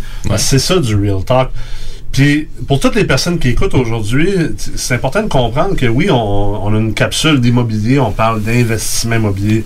Comme tu disais, Jeff, on parle de chiffres et tout ça. Mais l'investissement immobilier, ultimement, c'est quoi? C'est de l'entrepreneuriat. C'est très humain. également. Tu sais, il y a le côté, euh, le côté humain est indéniable dans l'investissement immobilier. Tu achètes des blocs appartements, euh, tu gères des logements et donc tu gères des locataires, des partenaires, euh, des associés, des, sous- des, des, des contracteurs, des sous-traitants. C'est pas comme acheter des actions à la bourse. là. Alors, c'est un côté très important. Puis je voulais amener le, le, le, le- le- Je trouvais que c'était d'actualité avec le. le je suis un grand fan de tennis. Dernièrement, il y a eu le- l'Australian Open, donc le grand, le grand chelem euh, au tennis en Australie. Et euh, t'as Novak Djokovic qui, euh, des- des Qui est trois- redevenu premier qui est mondial. redevenu premier mondial, un des trois plus grands joueurs de l'histoire du tennis avec Federer puis Nadal. Et également, il y a eu le Super Bowl. Puis le Super Bowl, euh, bon, on a vu Laurent Duvernay tardif gagner. Euh, moi, je suivais ça de très proche parce que son agent, Sacha Gavini, qui est un, un- un avocat de Montréal, c'est mon avocat personnel qui a tout structuré euh, euh, ma, ma- mes finances personnelles comme entrepreneur, dans le fond. C'est un, un peu comme mon agent, finalement, euh, la même chose. là. Et euh, c'est drôle parce que la relation qu'on a, moi et Sacha aussi, c'est la discussion, c'est- ça ressemble beaucoup à moi je suis un athlète haut niveau, un entrepreneur, puis Sacha c'est mon agent, un peu comme avec Laurent Duvernay Tardif. Ça m'a amené sur une réflexion, tu sais, c'est une réflexion de euh, comment ça se fait qu'on parle constamment d'équilibre vie-famille ou d'équilibre entre le travail puis le reste de notre vie? On est toujours en train de casser les oreilles des entrepreneurs par rapport à ça. On est constamment, il y a des, milliers d'articles qui ont été écrits là-dessus, il y a beaucoup de, podcasts qui ont traité de ça. Euh, euh, comme vous le savez, avec euh, le collège d'Amrex, je passe beaucoup de temps à enseigner à des, des investisseurs immobiliers, à être dans des soupers, à être dans des activités de réseautage. C'est un sujet qui est toujours sur les lèvres. Comment réussir en ayant une conjointe ou un conjoint, dépendamment, euh, en, ayant des enfants, euh, en ayant des amis, en ayant de la famille, comment réussir comme entrepreneur, comme immopreneur, comme investisseur immobilier, mais pas délaisser ce côté-là de sa vie? Puis, comment aussi ne pas vivre avec cette pression continuelle? Ma réflexion, c'était juste, je trouve qu'on met beaucoup de pression sur les entrepreneurs et les investisseurs par rapport à leur équilibre vie-famille. Mais comment ça se fait que pour les athlètes de haut niveau, ou les médecins, euh, j'ai un, un chum radiologiste d'intervention, jamais qu'on va remettre en question leur équilibre vie-famille. As-tu déjà pensé que, par exemple, la conjointe de Roger Federer, un des meilleurs joueurs de tennis au monde, lui dit Ah là, Roger, là, Roger, euh, tu peux pas. euh, mon beau Roger de Lévis, là. tu peux pas partir une semaine là, tu, pour là, tu, tu partiras pas encore un autre tournoi. tournoi, là. C'est pas vrai, là. T'es, t'es tout le temps parti. Faut les vacciner. tu vois jamais tes enfants, ça n'a pas de bon sens, faut qu'on jase. Tu sais, je veux dire, c'est Roger Federer. C'est sûr que c'est ça qu'il fait. C'est- même chose pour le radiologiste d'intervention ou le chirurgien. Il y a personne qui parle de son équilibre de vie famille. Parce que c'est comme socialement accepté qu'il n'y a pas de vie, il n'y a, pas d'équilibre. Et le concept d'équilibre, cette notion-là, c'est un drôle de concept. D'un, c'est un concept très occidental. Euh, en Asie, on parle davantage de harmonie. Donc, l'harmonie, c'est quelque chose qui est plus... euh, tu peux être en déséquilibre pendant des longs moments de ta vie ou pendant des moments spécifiques. Exemple, tu peux travailler comme un déchaîné, puis après ça, être en vacances ou pas être pas travailler ou, ou peu importe, mais mais il y a une certaine harmonie. Tu, sais, tu, tu te reprends quelque part. Et c'est juste que je me posais la question, comment ça se fait qu'il y a une acceptation sociale, il n'y a aucune pression ou culpabilité qui est créée chez, par exemple, les athlètes de haut niveau? Tu sais, Laurent Duvernay-Tardif ou euh, Patrick Mahomes, le carrière des, quarter- des, des, euh, des Chiefs de Kansas City. Il n'y a personne qui dit Ah ouais, là, tu sais, il s'entraîne trop, il voit jamais sa femme ou il voit jamais ses enfants. Puis écoute, la discussion pourrait être la même, tu sais, si on renverse les rôles, là, une joueuse de tennis, là, Sophia Kenin, qui a gagné l'Australie, euh, l'Open d'Australie, elle, quand elle va avoir un conjoint, est-ce que son conjoint va être comme ben là, euh, Sophia, t'es es toujours partie, t'es jamais présente dans, dans, dans ma vie, t'es jamais présente dans la vie de nos enfants, euh, l'équilibre des familles est où, tu sais? C'est c'est quand même une, c'est c'est- c'est une réflexion à avoir, je trouve. Je dis pas que j'ai la réponse, je dis pas que c'est euh, une mauvaise manière de faire, mais je trouve ça curieux que ça soit aussi socialement accepté euh, et même pas une question, même pas une discussion chez l'athlète au niveau ou chez par exemple le médecin ou le soldat, mais pour l'entraîneur, euh, pour, pour l'entrepreneur ou l'investisseur immobilier, c'est mal vu. T'es un père absent, t'es une mère absente, tu veux juste faire de l'argent, tu veux juste travailler. Mais alors qu'en réalité, ce que tu fais, c'est que tu essaies de te dépasser et d'être le meilleur que tu peux dans, dans, dans, dans, dans ta ligne. tu sais. t'as-tu mis le doigt sur une partie de la réponse? Dans le sens, est-ce que tu penses que c'est parce que le, le rêve ou la finalité est plus facilement reconnu pour un sportif ou est plus facilement, pas glorifié, mais c'est plus évident pour son entourage de dire, OK, tu veux te rendre là, je vois c'est quoi, puis je suis capable de, de te suivre versus un entrepreneur. Ben, tu fais certains investissements, je vais te suivre, mais quel est vraiment ton, tu sais, ton objectif final? Puis est-ce que tu pourrais pas de temps en temps, euh, tu sais, c'est peut-être plus facile d'être variable de ce côté-là, je sais Ouais. pas. Puis un des points que je trouve qui est intéressant, Varou, que tu l'amenais, c'était beaucoup plus dans la perspective euh, future des résultats. Tu sais, euh, si tu es un athlète de haut niveau euh, ou tu joues au hockey, ton but c'est d'être dans la Ligue nationale. Pour arriver dans la Ligue nationale, il va falloir que tu fasses des sacrifices. Puis les sacrifices vont être au niveau temps, au niveau famille, euh, au niveau personnel aussi, parce que tu vas mettre aussi ta vie personnelle de côté avec des Ouais. amis, etc., pour te concentrer à atteindre les objectifs.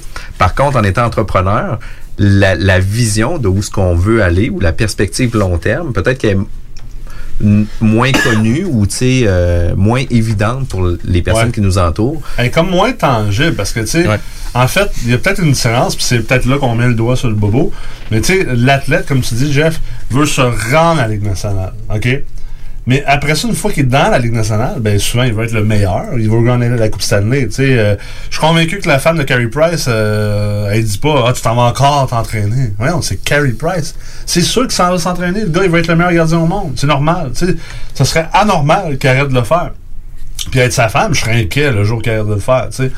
Puis c'est c'est peut-être là que euh, pour, pour le conjoint ou la conjointe, peu importe la situation, euh, ou pour les amis ou l'entourage, euh, c'est moins tangible de comprendre que l'entrepreneur euh, ou l'investisseur est, est peut-être est peut-être il essaye de se rendre à l'équivalent de la Ligue nationale pour lui ou elle, ou peut-être qu'il l'est déjà.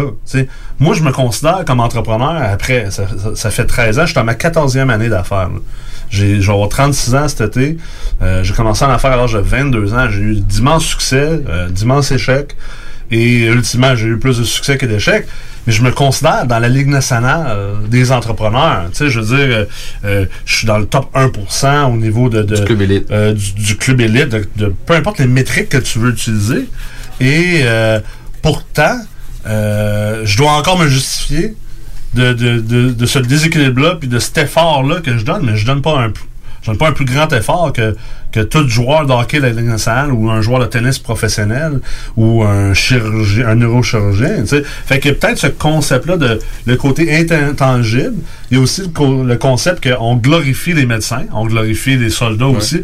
Peut- Peut-être moins au Canada qu'aux États-Unis, là, parce que j'ai un- j'ai un background très américain, fait que moi je glorifie énormément les soldats. Euh, mais également, on glorifie les athlètes de haut niveau.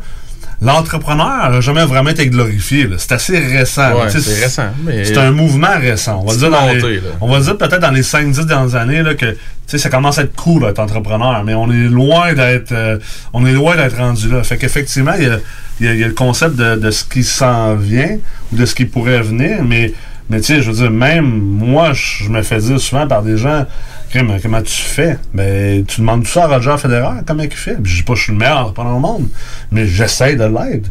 Mais est-ce que tu demandes à un gars dans la Ligue nationale ou dans, dans le tour de l'ATP au tennis ou dans la NFL, comment tu fais? Hey, comment tu fais pour t'entraîner autant puis voyager autant? Ça doit être difficile. Mais il y a personne qui. Il y a personne qui oserait demander ça à un joueur ou un athlète professionnel.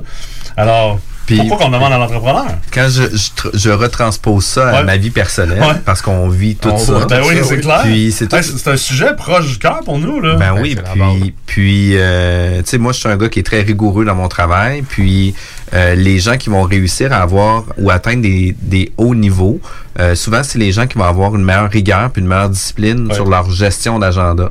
Fait que, tu sais, ils se mettent des périodes euh, de travail pour faire un tel type de travail. Ils vont arriver à leur résultat parce que c'est comme s'ils étaient en entraînement continu dans leur business. Par contre, les gens qui nous voient à l'externe, ben, voient pas nécessairement que euh, c'est un effort pour arriver à un résultat qui est concret, comme par exemple la Ligue nationale. Ben oui, t'es juste courtier immobilier, Jeff, voyons. Ouais. Hein, t'es juste un, t'es juste un courtier immobilier, t'es juste un vendeur de maison, puis tu veux juste faire plus de cash. C'est ça la perception qu'on a de toi. Ben, c'est un peu ça, La- la- aussi, C'est c'est ça, la société a cette Puis- perception puis la, la perception de ma blonde dans cette optique-là aussi, c'est de dire, tu sais, Jeff, tu pourrais travailler un peu moins, passer plus de temps avec la famille, faire un peu moins d'argent, mais d'avoir un, un plus bel équilibre, justement, parce Ouais. que c'est un peu le clash qu'on a. Mais c'est pas une question de faire plus d'argent, c'est une question de dépassement. Ouais, Puis, tu sais, moi, de se réaliser là-dedans. Exact. Puis moi, c'est ce que je recherche dans le courtage immobilier, c'est pouvoir me réaliser, puis d'augmenter les standards de l'industrie, puis faire en sorte qu'on on puisse être encore meilleur sur qu'est-ce qu'on avait déjà mis en place. Puis tu veux contrôler ton outcome, ultimement. Puis ce qui est, compliqué, tu sais, pour quelqu'un, écoute, moi, je viens du domaine du, sport de haut niveau, là, on s'entend, j'étais allé aux Olympiques trois fois comme euh, chef de performance humaine. J'ai été athlète professionnel. Fait que c'est sûr que c'est plus facile pour moi de transposer, puis de regarder l'entrepreneur, puis de comprendre, hey, t'as peu, l'entrepreneur, c'est un athlète de haut niveau. J'ai fait mon postgrad à l'Université d'Harvard pendant un été de temps en médecine préventive, spécialisé dans la psychologie de la santé auprès des, auprès des PDG des 500 plus grandes compagnies américaines cotées à la bourse. Parce que le mindset là-bas, c'est que le PDG d'entreprise ou le dirigeant d'entreprise, c'est un un Olympien. niveau. Ouais, c'est un Olympien. Ça, il, il devrait avoir un plan d'entraînement, un plan alimentaire, un plan d'entraînement psychologique. C'est juste normal. Mais comme société, on n'est pas rendu là. Puis encore moins au Québec. Là. Au Québec, on est vraiment, rendu- on est vraiment pas rendu là. là. Tu sais, au Québec, là, on est les champions de tout le monde prend les vacances en même temps dans les, euh, Les vacances de construction, puis à. Noël. Puis le samedi dimanche, là, je veux dire, euh, à moins que tu travailles dans, un- dans un magasin, là, tu travailles pas le samedi dimanche. Va-t'en aux États-Unis, c'est beaucoup plus atypique. Il n'y a pas autant de standardisation de l'horaire de on travaille tous 35 heures du lundi au vendredi, puis on prend exactement tous les mêmes 4 semaines de vacances dans l'année. Fait que ça aussi qui joue dans notre mentalité. Mais, mais ça revient au fait que toi, Jeff, moi, je le comprends comme ancien athlète haut niveau et comme entraîneur d'athlète haut niveau. Je le comprends que on peut pas te demander d'arrêter un petit peu. Ça n'existe pas. Tu, tu, peux pas demander à Carey Price, bon, mais là, tu sais, imagine, je me transpose, je, suis la femme de Carey Price l'été, là, puis je dis, tu sais, Carey, euh, ça va faire 12 ans que t'es dans. Là. Je sais pas combien de temps ça fait dans là, sûrement. Là. Euh, t'as gagné un Vizina. Je veux dire, t'es reconnu comme étant le meilleur gardien au monde. T'es-tu vraiment obligé de t'entraîner euh, 5-6 jours semaine l'été? T'sais, on pourrait-tu enfin en profiter? Nos enfants sont petits. Je pense qu'il y a deux jeunes enfants Ouais, ou un jeune enfant. lui. Est-ce qu'on pourrait pas prendre ça un peu plus mollo cet été? t'sais? Euh, Je veux dire, tu seras pas 20 fois moins bon si tu t'entraînes pas exactement le 5-6 fois comme toutes les autres, puis comme on te dit de t'entraîner. Non, ça n'existe pas, cette réponse-là. Il Puis- peut pas faire ça parce que s'il fait ça, c'est plus Carey Price. Mais si toi, t'arrêtes, Jeff, là, moi, je sais que c'est pas une question d'argent. Je te connais assez bien, on s'est parlé assez souvent. T'es pas un gars qui est drivé par ça. Oui, on en veut tous un peu plus. C'est toujours le fun d'avoir un peu plus d'argent. Je veux dire, tant que t'es pas milliardaire, euh, on peut toujours faire de quoi de plus avec plus d'argent. C'est chill, c'est cool, ça donne des belles expériences, ça donne des belles libertés, tout ça. Mais c'est pas ça qui drive l'entrepreneur. La plupart des entrepreneurs. C'est un pas- accomplissement. c'est un accomplissement. Tu sais, oui, il y a l'argent au début. Là, le, le premier 70 à 140 000 dans la vie, c'est le fun, tu veux bien gagner ta vie, mais outre ça, là, c'est certainement pas ça. C'est prouvé. C'est prouvé dans plusieurs études que c'est pas ça qui drive les entrepreneurs. là. Qui demande à n'importe quel athlète de n'importe quel niveau. Entraîne-toi un peu moins fort. Ouais, ou est-ce que tu es content de ta deuxième place? Ouais. Ben non. Il n'y a pas Ouais. personne qui est content de la deuxième place. C'est clair. Puis, tu sais, on, on vivait ça, nous, au badminton, la troisième place. Euh, il était supposé avoir un match pour euh, définir c'était qui le troisième avec les deux dernières équipes de la demi-finale. Arrive de reculons. Puis c'était un pile ou face. Puis il, s- il splittait la bourse 50-50. là. Fait qu'il faisait pas la game. Là. Il n'y avait pas d'intérêt à vouloir faire la game parce qu'il était pas en première position. Ou, ou t'es-tu heureux d'être la deuxième place ou la troisième place de toi? Tu sais, il y a ça aussi, là. Euh, ça, c'est difficile pour les gens qui n'ont pas de mentalité de performance. Puis je comprends que c'est pas tout le monde qui a une mentalité de performance, puis on peut pas demander ça à, à tous non plus. Là. Je pense Ah, c'est inné aussi, On là. aurait une drôle de société. C'est inné, c'est entraîné également. Euh, Il y a un côté environnemental derrière ça. Euh, tu sais, on est à Lévis ici. Moi, j'étais allé au sport-études à Lévis euh, dans ma jeunesse, avant de partir jouer au hockey dans l'Ouest canadien. Euh, tu sais, c'est entraîné dès, un jeune âge, je pense, euh, dépendamment de, de ce qu'on a vécu. Moi, ça a été le sport de haut niveau. Mais, tu sais, c'est- Tu peux pas... Tu, veux pas être le deuxième de toi. Tu sais, si t'as la capacité d'être Carey Price, là, t'as pas envie de vivre avec le fait que finalement t'es Keith Kincaid. Tu sais, tu comprends? si t'as la, solidement rétrogradé. si t'as la, la capacité d'être- Patrick Roy, là, tu veux pas être Jocelyn Thibault. tu sais, pour les gens de Québec, là, tu veux juste pas l'être. Voyons, tu, tu veux pas vivre comme ça. Ben, en tout cas, si tu veux vivre comme ça, écoute, c'est chill pour toi. Euh, je te juge vraiment pas. Mais moi, comme entrepreneur, dans, dans- dans le plus profond de moi-même, je vas aller à ton plein potentiel. Je peux pas vivre comme ça. Là. Puis je, vais, je vais être encore plus absent, en fait. Je, je vais être l'ombre de moi-même. je ne serai. Tu veux parler d'absent, là? Tu veux-tu voir un père absent et un conjoint absent, Empêche-moi de me réaliser puis d'aller au bout de ce que je suis capable de faire, que je prouve à, à chaque jour. Je- moi, je le prouve à chaque jour que je suis capable de le faire. là. À chaque jour, je le prouve que je suis comme le Patrick Roy de moi-même. C'est peut-être un mauvais exemple. Euh, je, je, je défonce pas les portes, là. Mettons le Carey Price de moi-même, là. Tu sais, à chaque jour, je le prouve. Fait que non, je peux pas accepter de, de, de dire Ah ben oui, mais je vais plus voir mes enfants ou ma conjointe.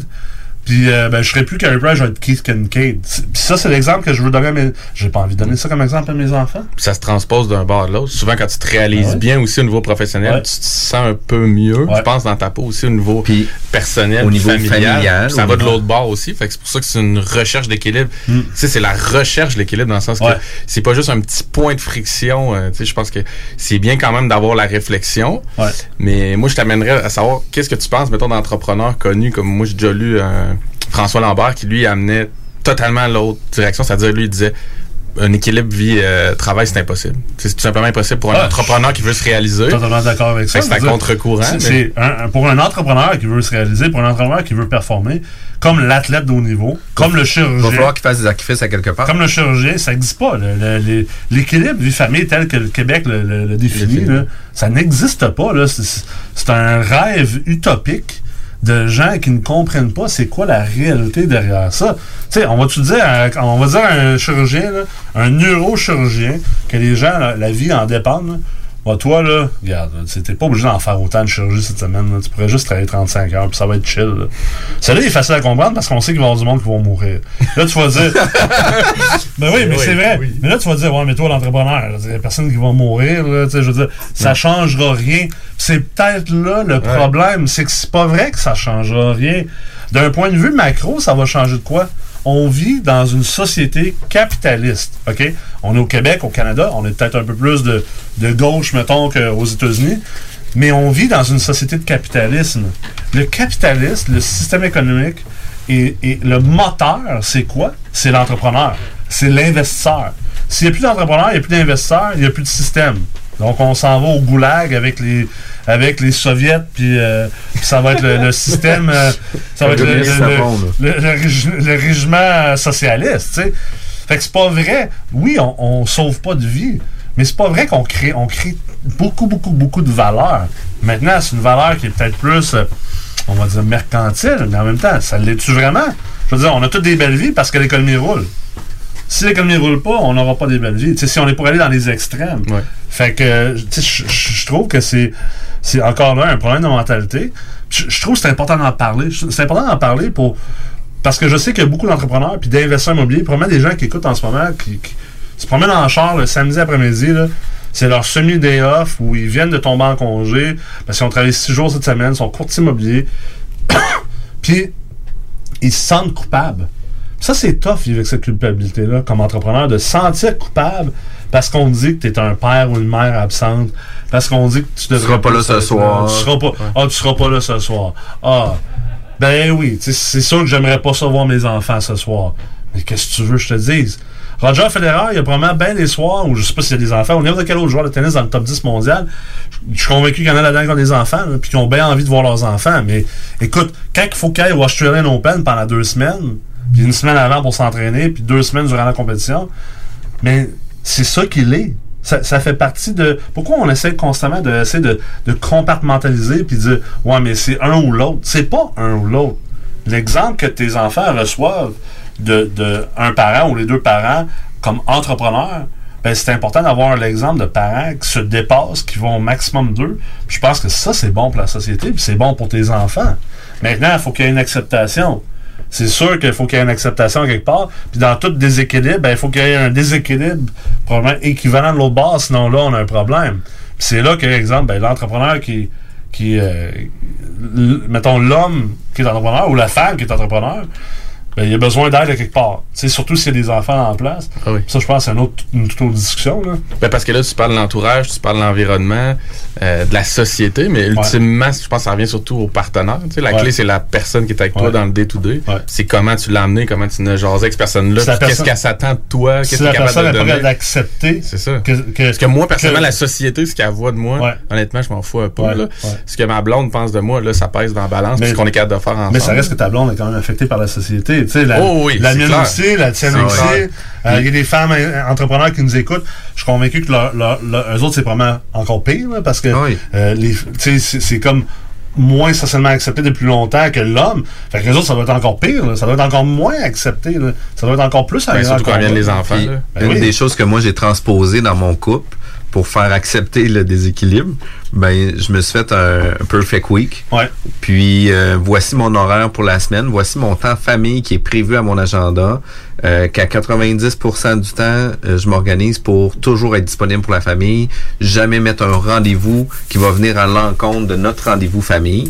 Euh, mais tu sais, il y a certains moments que malheureusement, de par la période, de par euh, une situation particulière, qu'on n'aura pas le choix d'empiéter sur cette partie-là, mais c'est important de le respecter puis de le revenir, euh, le redonner au temps famille aussi, puis de pouvoir l'occuper. Mais euh, moi, pour diminuer le, le, le fight au niveau euh, de l'horaire, au niveau de la présence, au niveau des certains sacrifices que moi j'ai le goût de, de faire pour m'accomplir comme personne, ben le fait d'avoir fait un perfect week, de l'avoir mis sur le frigidaire, puis de vous dire ben écoute, voici vers où que je m'en vais à toutes les semaines du 1er janvier au 30 juin.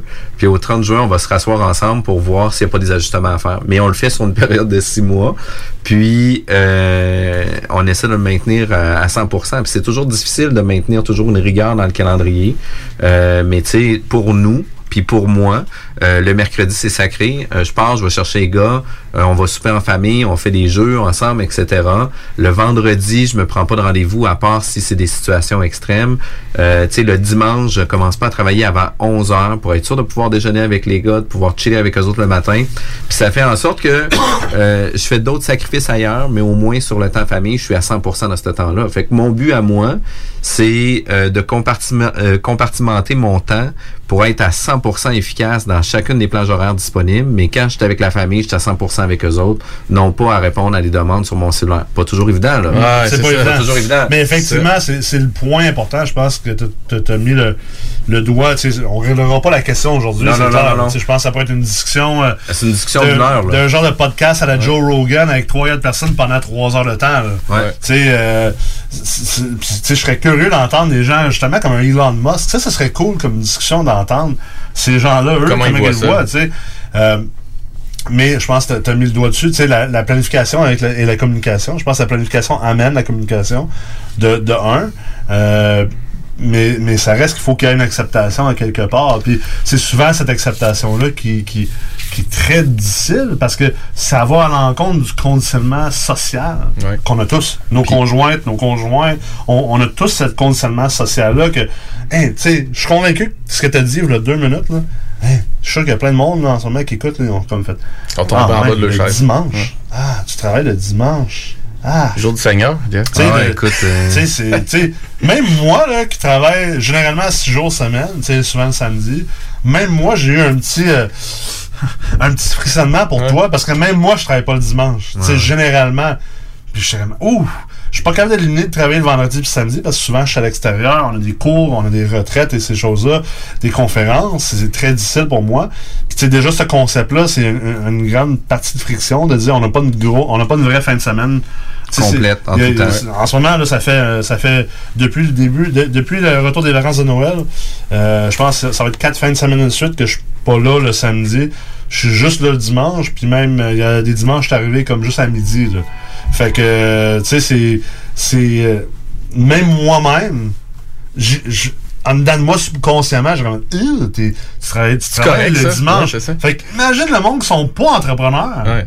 C'est dur pour. Tu sais, c'est- je suis pas en train de dire que c'est pas dur pour eux, puis que euh, aujourd'hui, c'est le, but de la discussion, c'est pas de bâcher le monde qui sont pas entrepreneurs ou les conjoints conjoints. Qui ont des horaires que réguliers, etc. C'est pas ça le point. Je pense que c'est important d'amener la discussion à un niveau où qu'on n'a pas peur d'en parler, parce que c'est comme ça qu'on va réussir à trouver peut-être des solutions.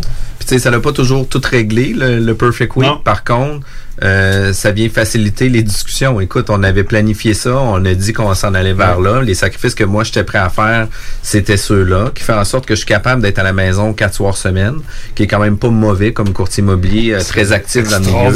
Mais même toi, ça te met une... Je suis sûr que toi, ça t'aide puis ça te met une coupure. Parce que, je veux dire, tu le disais tantôt avec ton téléphone, toi, si tu te mets pas cette discipline-là, tu vas te faire avaler toujours par tes tâches, puis tes responsabilités, puis tes défis. Fait que si tu te mets pas cette coupure-là, tu sais, moi, j'ai- des fois, j'ai cette réflexion-là aussi de dire, là, je suis avec les enfants, mais je suis vraiment 100% ma tête avec les enfants. Tu sais, Ouais. ça, c'est une autre chose. Fait que quand on se réalise, puis qu'on est capable de, de- de soit se mettre des plages ou, ou d'arriver à ses objectifs en termes professionnels, je pense que c'est plus facile après ça quand on prend du temps familial d'avoir toute sa tête dans le moment présent. C'est clair. Puis, mais aussi, je pense que comme entrepreneur, une discussion comme qu'on a aujourd'hui doit nous emmener aussi à être fiers. Je pense que ça va passer par la fierté de dire mais je suis fier de ce que je fais, je suis fier de ce que j'accomplis. Je comprends que je suis pas là autant. Peut-être que ce que la société euh, juge normal ici au Québec. Mais je suis fier. Puis, tu sais, il y en a qui vont dire, ouais, mais c'est quoi, tu te définis juste par ta job, dans le fond, finalement?